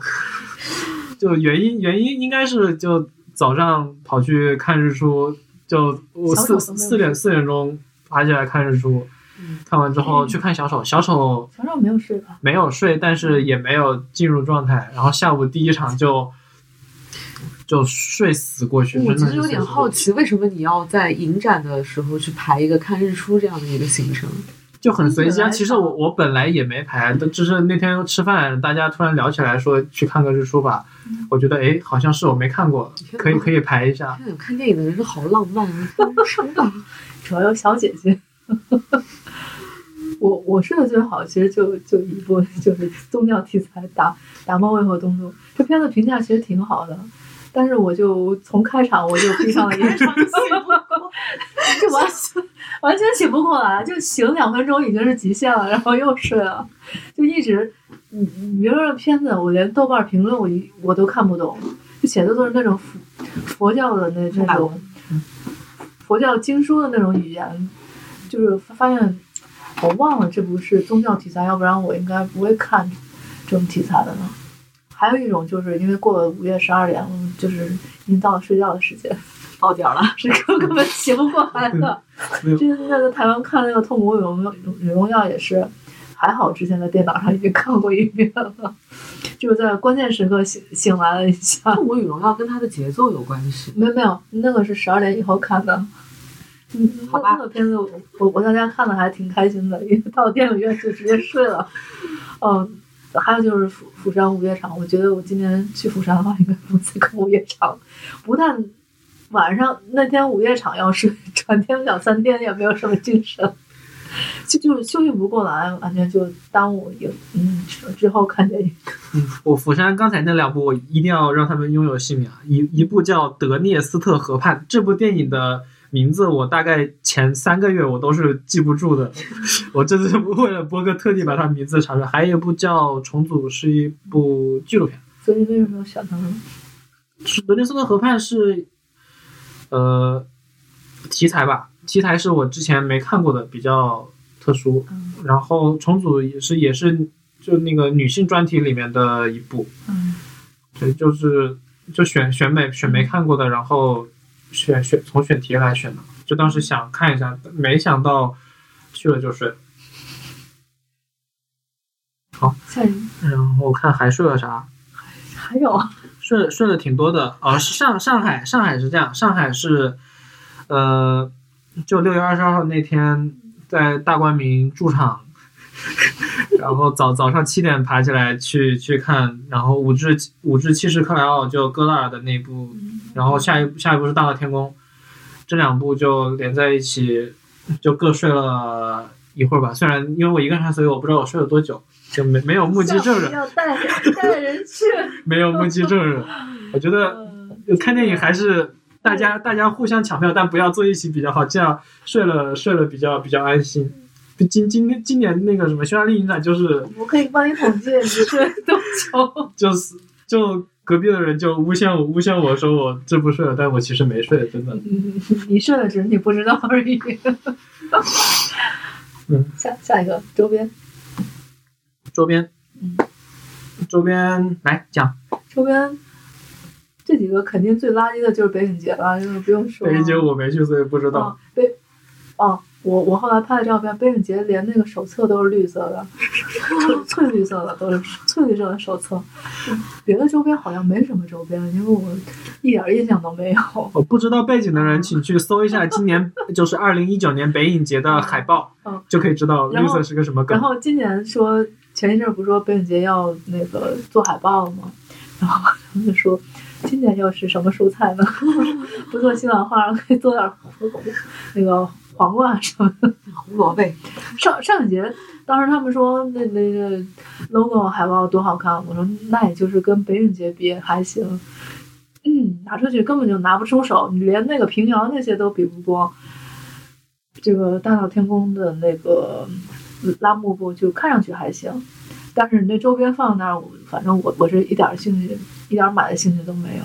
好看的周边就是一个釜山的嘛，釜山的周边全部都很好看。帆布包也太好看了。釜釜山釜山的周边真的特别，就各式各样的，什么徽章、什么帽子、文化衫，然后什么呃马克杯啊，就就各种都有，而且都拿得出手。就 Sarah 的那个我那个包那个包，真的我好好后悔没买那那个包主要是因为它有我给我给 Barry 买的那个红色的那个，那个也是周边嘛，但是他那个包我是感觉质量不太好。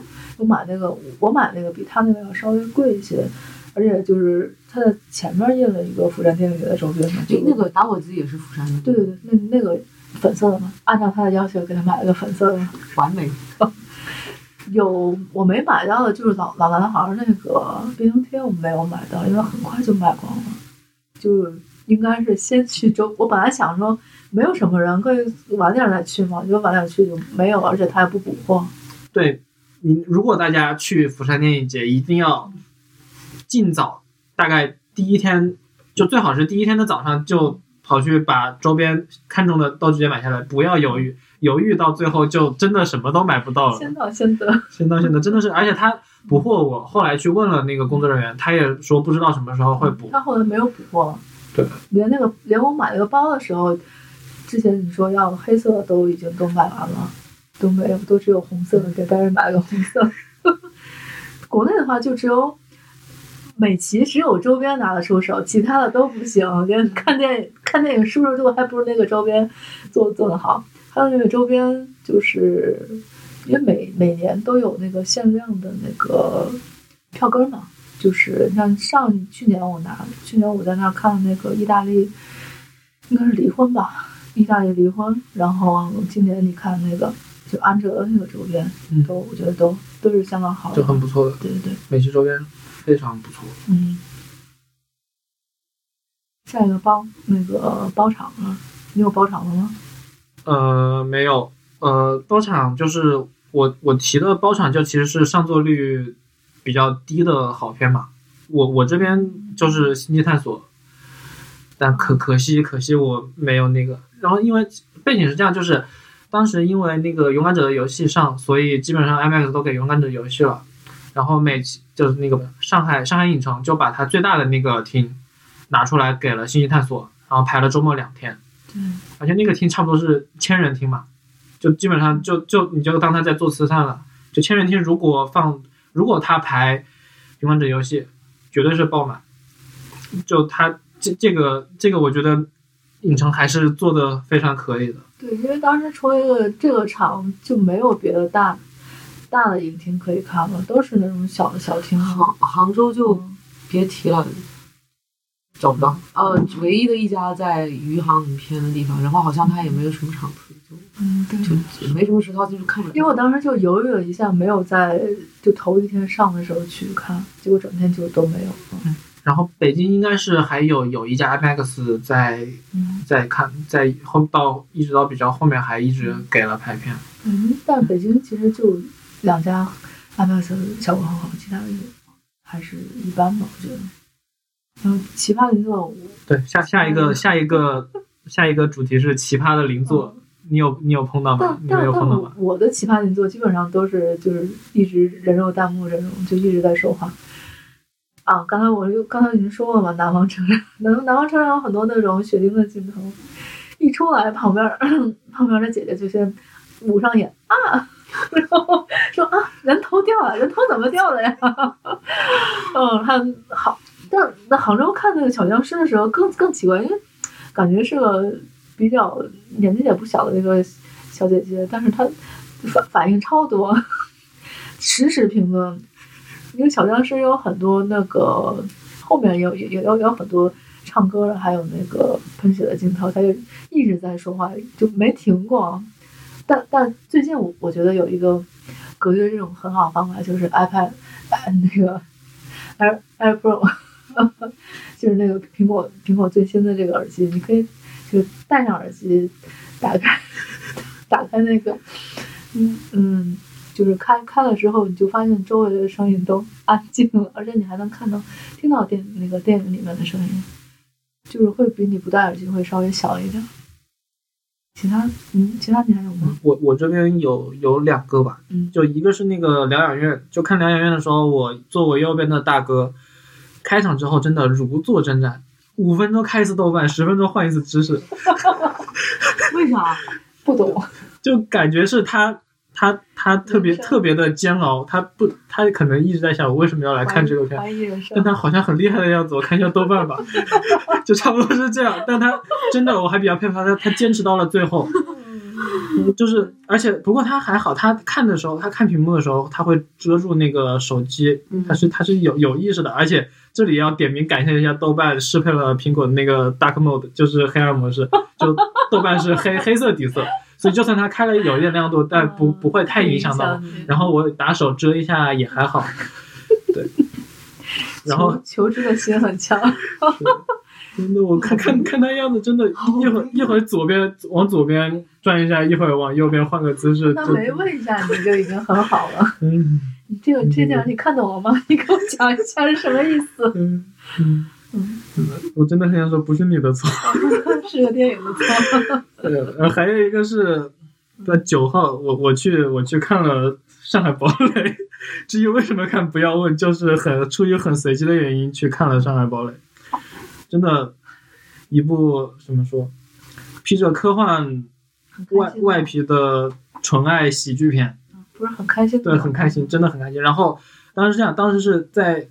高潮的时候，高潮结束之后就有一段安静的时候嘛，然后我左边的大叔打了一个全场都听得到的哈欠，全场爆笑，笑，嗯，还好，就是我都不明白你们为什么要去看那个片子，真的，我就看了之后发现，真的看烂片还是。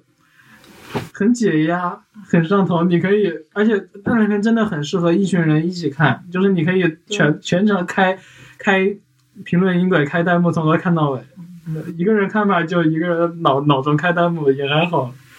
就最后为什么《静安寺》不炸呢？我也不想不通。但《静安寺》就是没炸到。不能炸，僵尸不能炸。嗯。然后放映事故，放映事故有碰到吗？放映事故和提前离场。今年我没有放映事，提前离场我。我从来没有提前离场，买了票我就不会离场，我睡了睡觉我也不离场。但是今年有有想提前离场，一个是欧欧盟，我看了那个塞浦路斯的一个喜剧片，就是那个土豆田飞行器，那片子我都看到马上就快结束，我说这片子哪儿好笑，一个笑点都没有。但我我那场应该是十分钟的时候就有人陆续在退场。这个片子真真不好笑，真的太难看了，简直。你们应该是院线电影看的不多，所以今年看的不太多，因为因为上可能上半年看多一些，下半年我今年基本上稍微比较热门一点的院线我其实都有看，但其中不乏不乏一些烂片，我是蛮想离场的。我朋友找我看《大侦探皮卡丘》的时候，哦，这我看了，我蛮想走的，我全程走神。对，因为跟。可爱嘛，就我还能忍一下。然后还有一个就是苏联的那个夏，因为春很有名嘛，所以当时觉得夏应该也还行吧，就去买。买的时候发现，哎呀，这什么玩意儿？那感觉。但但是就是，我记得啊，刚才不是说二零零一太空漫游直接睡了吗？又不是今年的。哦，我知道，就是睡睡到中场休息了都不知道。嗯，其他的。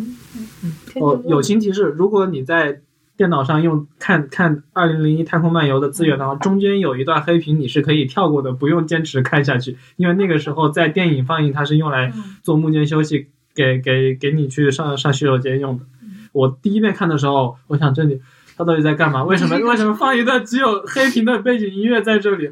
我就我就我就看了看了看了大概有一分钟吧，算了算了，我跳过去。因为这什么艺术的对，我因为以为是有表达的，然后我碰到放映事故是上海电影节，呃，安哲两场的胶片放映，都都都碰到了事故，就是中间有那个就是画面有不小心被遮到，然后有出出荧幕的情况。对，感觉放映事故比较容易在胶片厂碰到。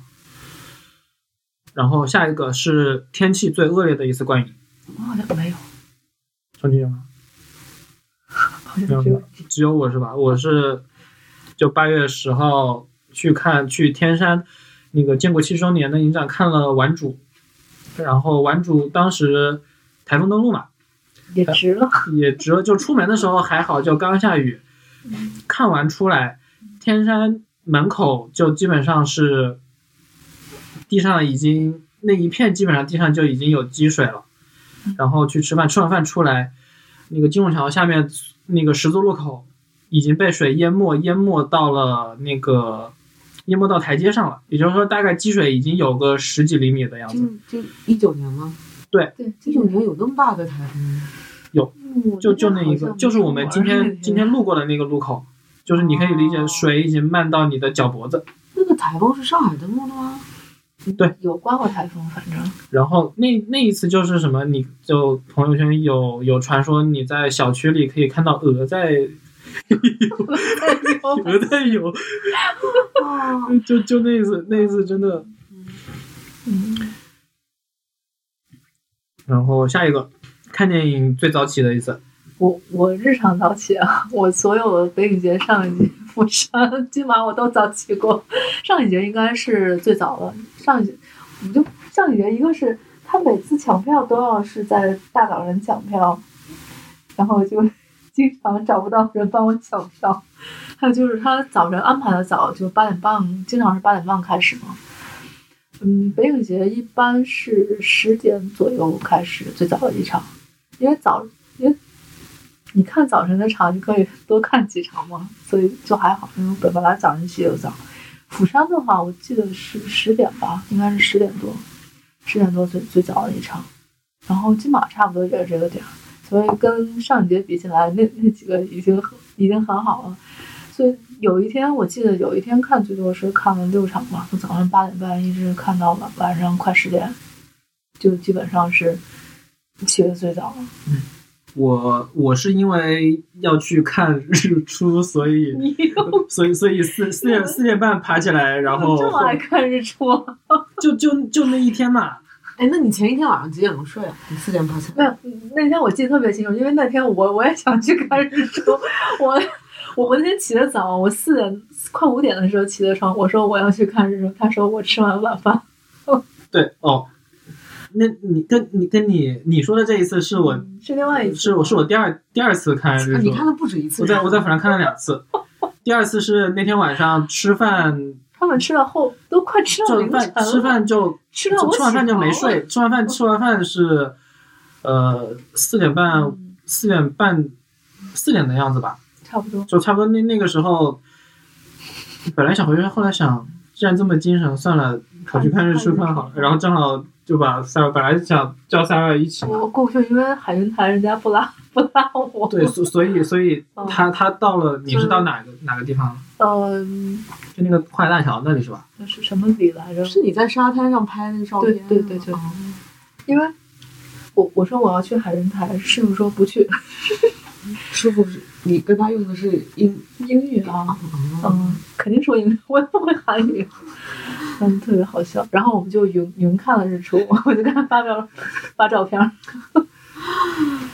嗯，马马拉松，好，下一个下一个是马拉松电影体验。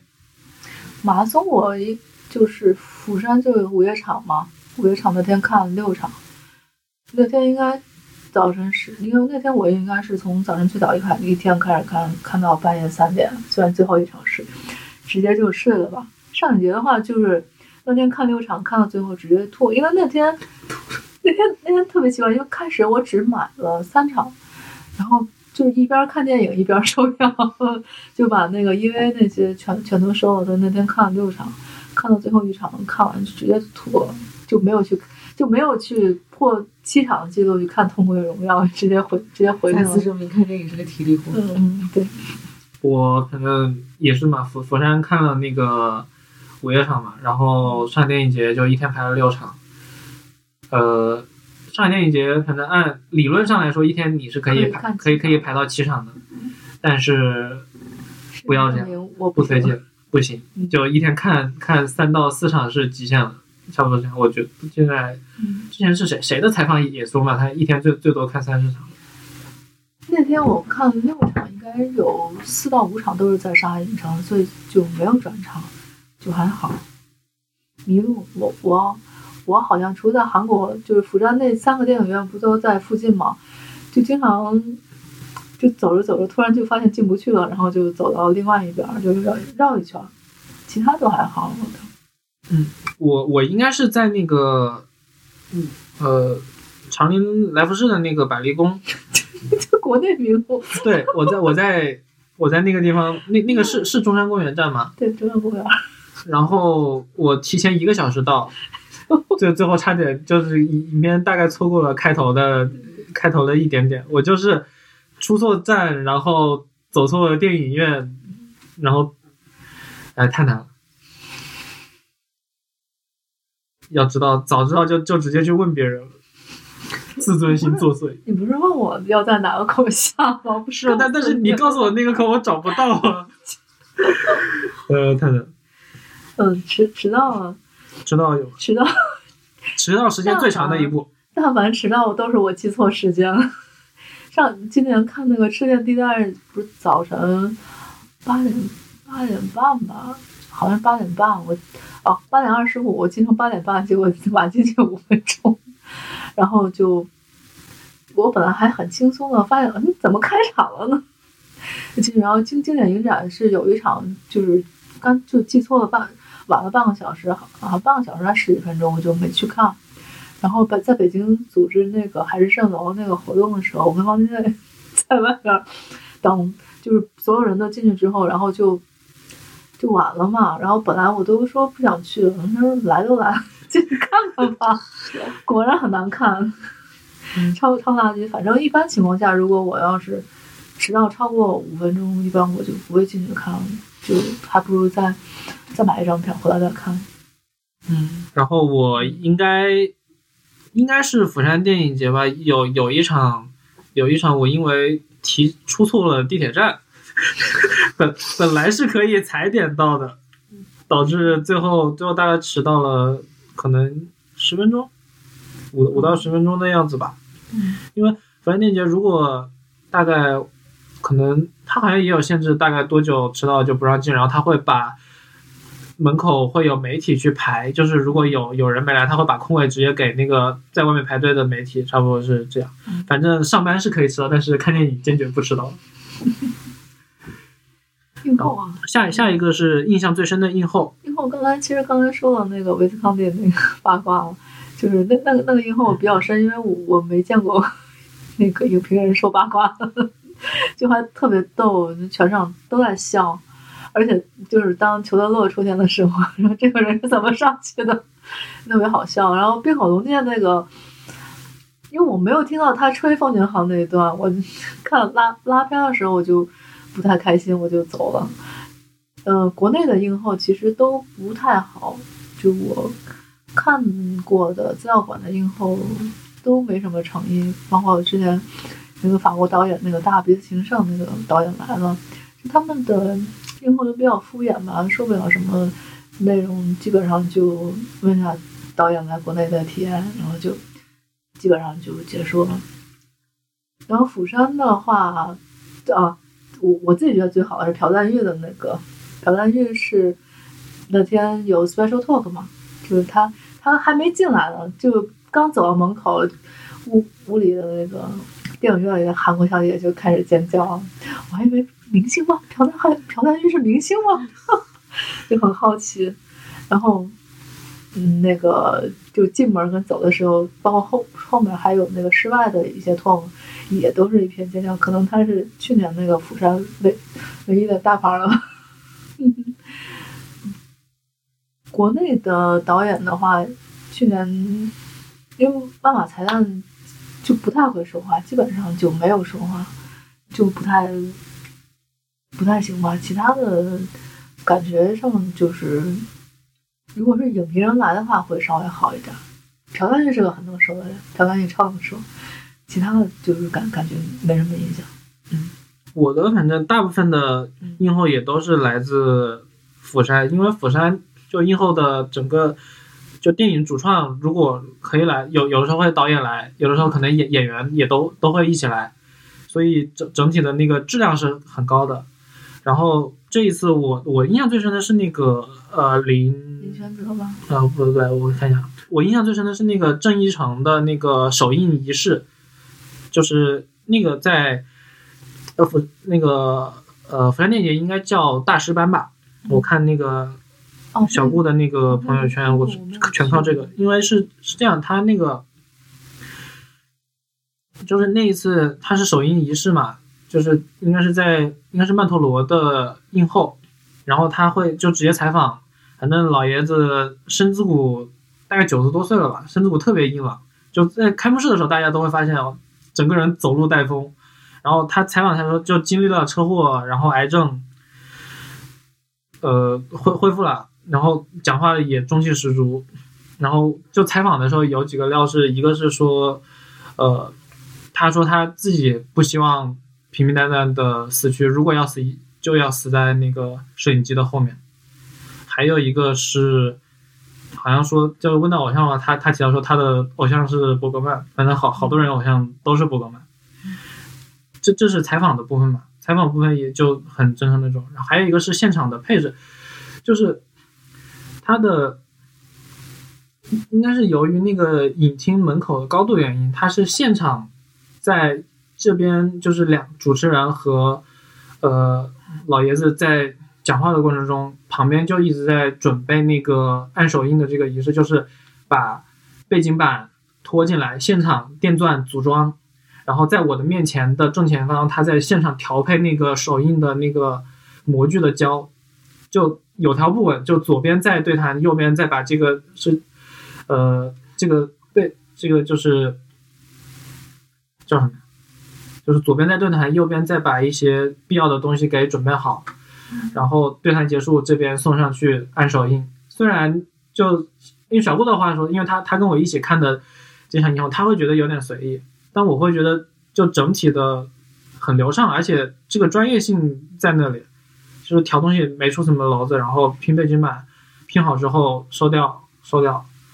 对，这个会会让我觉得专业性会会完爆其他的地方。虽然我好像也没看过什么。嗯嗯，蹲票。来，下一个是那个对蹲票，就是一些意外的蹲票收获。因为我。今年蹲的基本上都是上一节这边蹲的比较多，而且蹲的都异常顺利。除了啊那个月球漫步极限售票都快开场了，联系不到人，都马马上就我都到了那个地方，嗯，才才才回我的消息。本来以为那个 Michael Jackson 那个片子都看不成了，包括 E E V 那个也是，因为也是我就看着第二场电影，然后突然在。因为都是有些是在闲鱼上刷到的消息，就直接联系，然后问问价出票，而且还是黄金位，嗯，都都买的比较顺利吧。啊，釜山就全靠米老师帮我刷票，机器人 抢票机器。然后平常平常有一个特别神奇，就是当时在资料馆我要看伊斯特伍德那个《廊桥遗梦》嘛，收不到票，资料馆所有群，我让蒲老师帮我收票都收不到。最后我在一个演出群里收到了票。演演出群平平时的票是哪些？演出的票。Live House 啊。好，Live House。然后突然有一个人说：“啊，我要抽一张《廊桥遗梦》，或者我来。”然后有吗？我的我的也是上海电影节，反正比较神奇，就是我那天排片就中间有一部就是排片有一个空档，然后我想塞一部进去，就像在那个在和平影都的那个海底世界，就一个哦，我知道。IMAX 的一个海底的纪录片嘛。嗯然后我是这样，我当时想了想，在群里都没人出嘛，我就想，呃，不死心，我就直接到了那个和平的一楼。就一楼它有，它会放两个取票机，但是如果以后看上了电影节，不用在那里取，可以直接到五楼，五楼也有那个取票机，一楼特别拥挤。然后我就在那傻站着站了一会儿，发现就是一对老夫妻过来问问那个保安说票能不能退掉，好像不行。然后我看了一下，好像是在退票，然后我就跑过去问了一下，然后他们就他们被他们的孩子割掉了，然后我我然后我就去把票给收了过来。嗯，真的。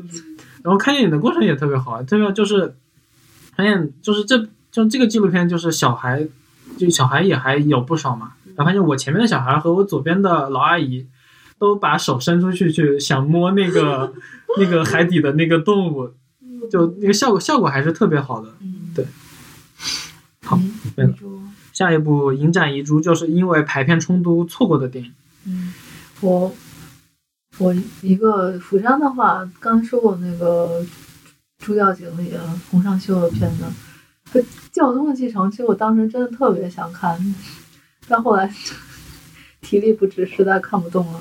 就是当时其实釜上有好多片子，嗯，有些我都选了，但是后来都没看成，就现在只只能看资源了。然后台湾的话，因为当时有点，因为我当时把八部半还有，呃，另外的哦，我把那个费里尼跟安东尼奥尼搞混了，要不然我就再看一次八部半了。然后神神话故事其实应该看一下，因为它是那个时代的史诗大片嘛。嗯，可能明年就釜山可能争取不看午夜场了吧，就感觉太耽误太耽误精力了。你有吗？呃，我这边有我，其实大部分时间还是比较佛系的。嗯然后有也是釜山电影节的两部吧，嗯就一部是气球，气球我还是挺想看的，但是基本上都和呃韩影的经典的冲突了，嗯所以就没看成。然后这个之后在国内也不知道什么时候能看。还有一个是呃一部法国的动画片，叫《我失去了身体》，哦，我知道，我当时没有选这个片子。就听他们说应该是画风挺好玩，然后讲的应该是讲的一个外卖小哥的故事，就感觉比较励志的那个故事。感觉应该是看看起来应该还是比较轻松愉快的吧。嗯，就这个我也是，我也是因为排片的冲突就没看成。嗯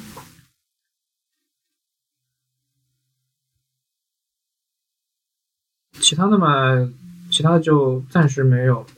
反正每年那么多片，总会有错过的，所以还是佛系一点。下一个是迷影行为，嗯，我觉得我还有没有？因为以前的话，就纯看电影，感觉周边买的不太多吧。最近两两三年，就是，嗯，看电影就换周边，好像感觉换的比较勤快。然后那个如果有周边卖的话，都会扫一眼。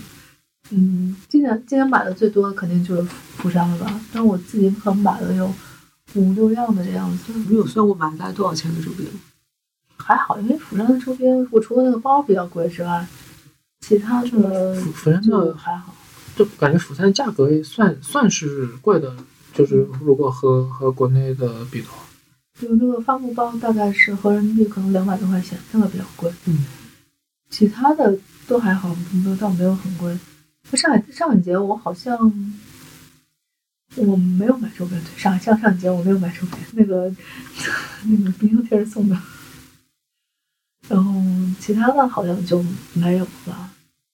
嗯，因为我好像很少是电影这边圣圣地巡礼是很少，基本上没有。啊，我是我就只有在在釜山的时候看完《老男孩》，然后觉得很很刺激，然后听他们说那个呃里面那个主角吃的那个煎饺就在就在釜山，然后那天差不多就单程一小时公交，那天下午正好正好空掉了，然后就直接 直接跑跑去吃了一下，特别难吃，真的，你们你们之后就千万不要去吃了，知道有有这个东西就行了。可以可以去拍个照就走也也是可以的。煎饺是吗？对，煎饺。煎饺。就煎饺是他他被就老男孩他他在被关着的时候，基本上他就会一直去吃那个煎饺，然后他就有有一段和尖角相关的剧情嘛。嗯。哦，后来我我后来在节目上发，我看不是看那个张张律张律那个影展，我庆州嘛，方方军卫还说他去过庆州里面茶寮，现在已经没有了。那下一个吧。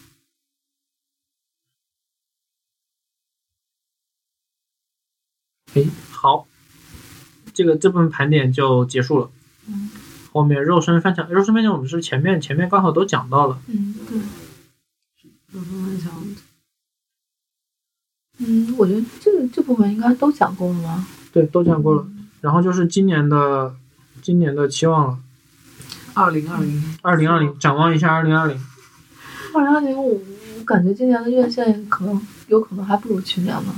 所以估计院线应该不会很多吧。我觉得照这个情况来看的话，院线电影你们应该越来越，因为因为院院线一个是，如果它有删减的话，我估计我应该是不会看的。哎，我我我问一下，就比如什么复联啊这种电影，复联我肯定会看的，还会看的吗？超英我我会看，我会看，因为很开心啊，就你不用想不用想太多，反正有有大片。我今年看了两遍复联，两遍不我不会的，这两。我跟你说，我们团建去看复联，那挺好的呀。也就算了，他看不是 IMAX，看了一个贼小的电影，我快气死。因为因为他们他们不是很热爱电影的，他觉得没有差，我觉得很有差。我我越看越生气。然后我一个朋友很喜欢那个复联，然后他说他想去那个 IMAX 去二刷，然后我就陪他去那个二刷。我今年也是。开吧，刚好有点冷。你确定？我们等等等，先先关吧，先关吧。这这等这段这段等。好，怎么还有声音啊？你关掉吧，按一下，关掉了吗？嗯，那那你这样讲，你等一会儿，等一会儿。我我把把电源拔掉可以吗？嗯，没事，他一会儿自己就关了。嗯，行，还没讲到。哦，讲到院线。嗯。不能说见。因为这两天是不是有人发了一个二零二零年那个期待的？是有有有一个新片的那个吗？我我太太我也没仔细看，可能就就知道沙丘了。沙丘沙丘要上吗？但沙丘是甜茶演的，我十分不放心啊。可是是维拉纽瓦导的呀。但是有甜茶，我真的超不放心，真的吗？嗯。哦，甜茶甜茶那个釜在釜山那个 The King。兰开斯特之王那个片子，那不好看，那片子超超难看，真的。但是小那个韩国小姐姐就躺在马路上，提前两天排排队，因为长得帅啊，对对对啊。然后他就是不是有活动嘛？嗯，我们来的时候就，你根本就看不见，就看不到那个路那个队伍那个头。那个前几年的那个《Call Me by Your Name》那个电影我非常喜欢，电影我应该看了两遍，我没看那个。然后那个你没有看吗？我我也没看，那个很好看啊。嗯，就但我觉得你应该不会喜欢。我我也不太喜欢那个电影，就是就是就是甜茶拿对剧本啊的感觉就很对，特别对。然后 The King 可能就是他。就那个那个伍迪·艾伦那个《纽约下雨天》也有他的，好像。那个我也蛮想看。啊，那那那个我没看。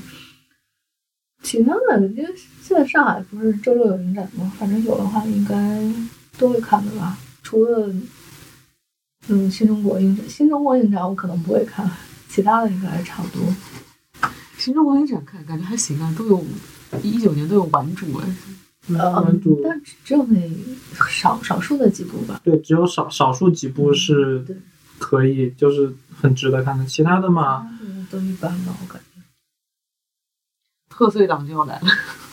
嗯，贺岁档有啥呀？中国女排，唐人街探案。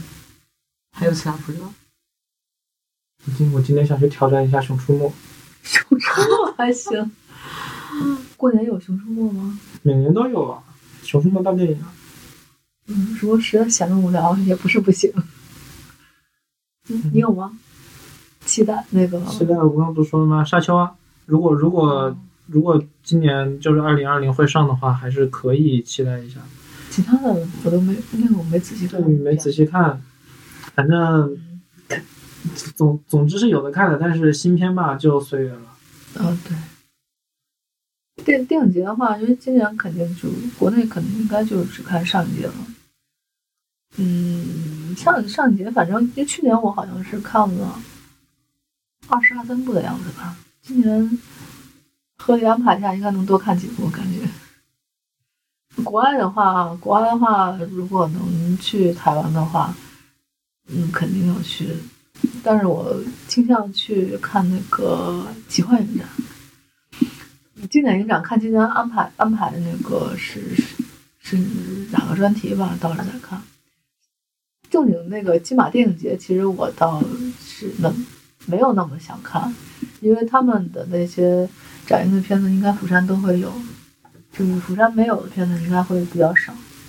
那金马影展，就金马电影节的话，可能台湾本地的片子会稍微多一些。那如果香港今年能去，就更好了。香港的那个夏季电电影节其实还片子还是挺不错的，只不过现在不知道现在那个安不安全了。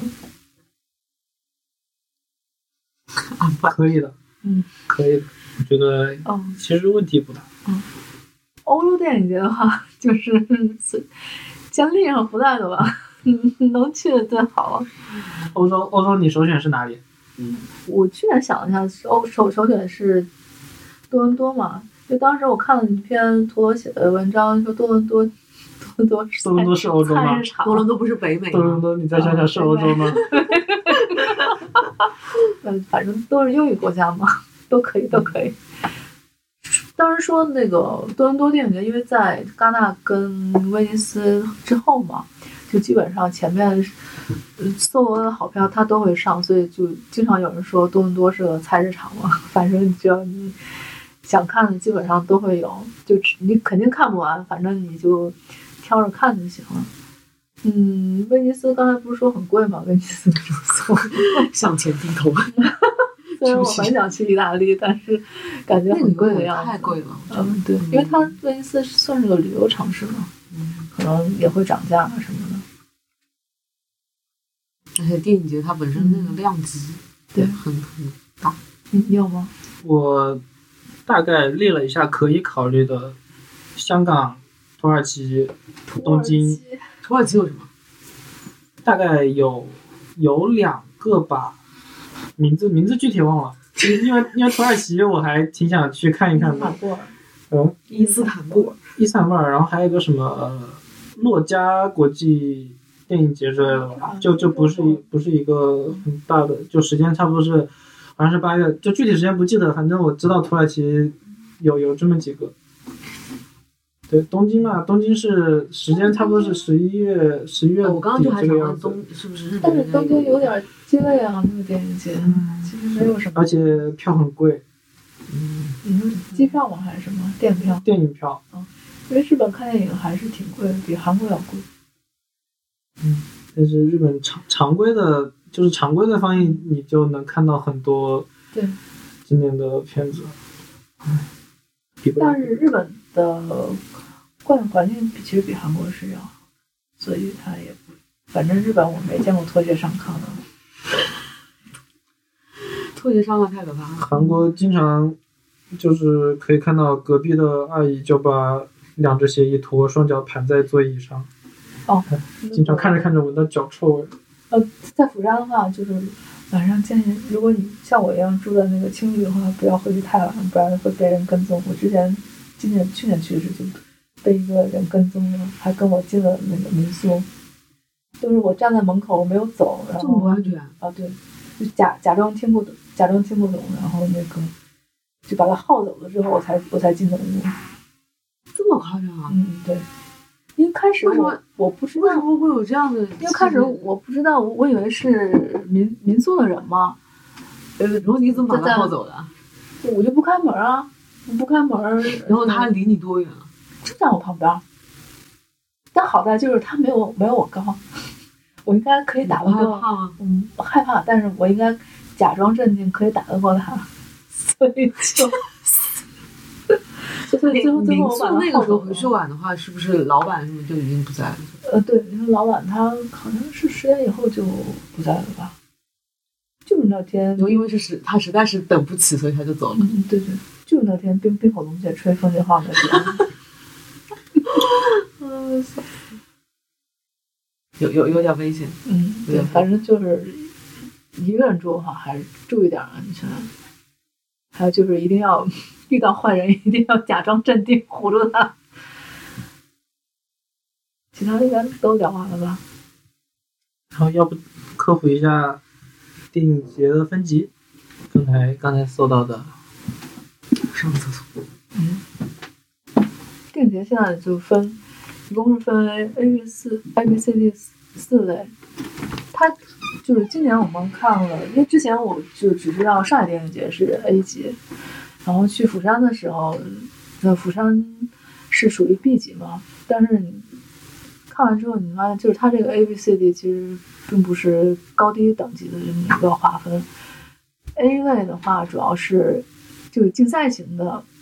非专门影奖，就它会有一些国际的那个竞赛的奖项，就含金量比较高。像我们知道那些五大电影节，B 类的话，釜山，釜山这种属于它也是竞赛类的专门类，但是它是有特定主题的一些。C 类的话，好像 C 类我还真不知道哪些是 C 类，C 类是非非竞赛类的，就它没有奖，嗯。没有设任何的奖，它就是在展映展映那个片单不评奖。D 类的话，就主要就是短片跟纪录片。纪录片的话，但是它应该主要还是以短片为主。纪录片的话，你考虑的都是参加那个 A 类的电影节。现这个这个时间其实是稍微有点早，它截止到一六年的。对，那就这个就要不就算了。对。哦还有什么重点的要说一下的？嗯，A 类的话主要就是上海电影节，还有东京国际电影节这种。B 类的话就是除了釜山之外，其他的我感觉好像啊，那个伊斯坦布尔也是 B 类的。嗯，伊伊斯坦布尔是 B 类，其他的好像我听说的不太多。就杜林这个我知道一下，这个是 B 类。然后 D 类的话就更没有什么听说过，行吧，就没有啥，那就差不多这样喽。嗯，好嘞，好，圆满结束。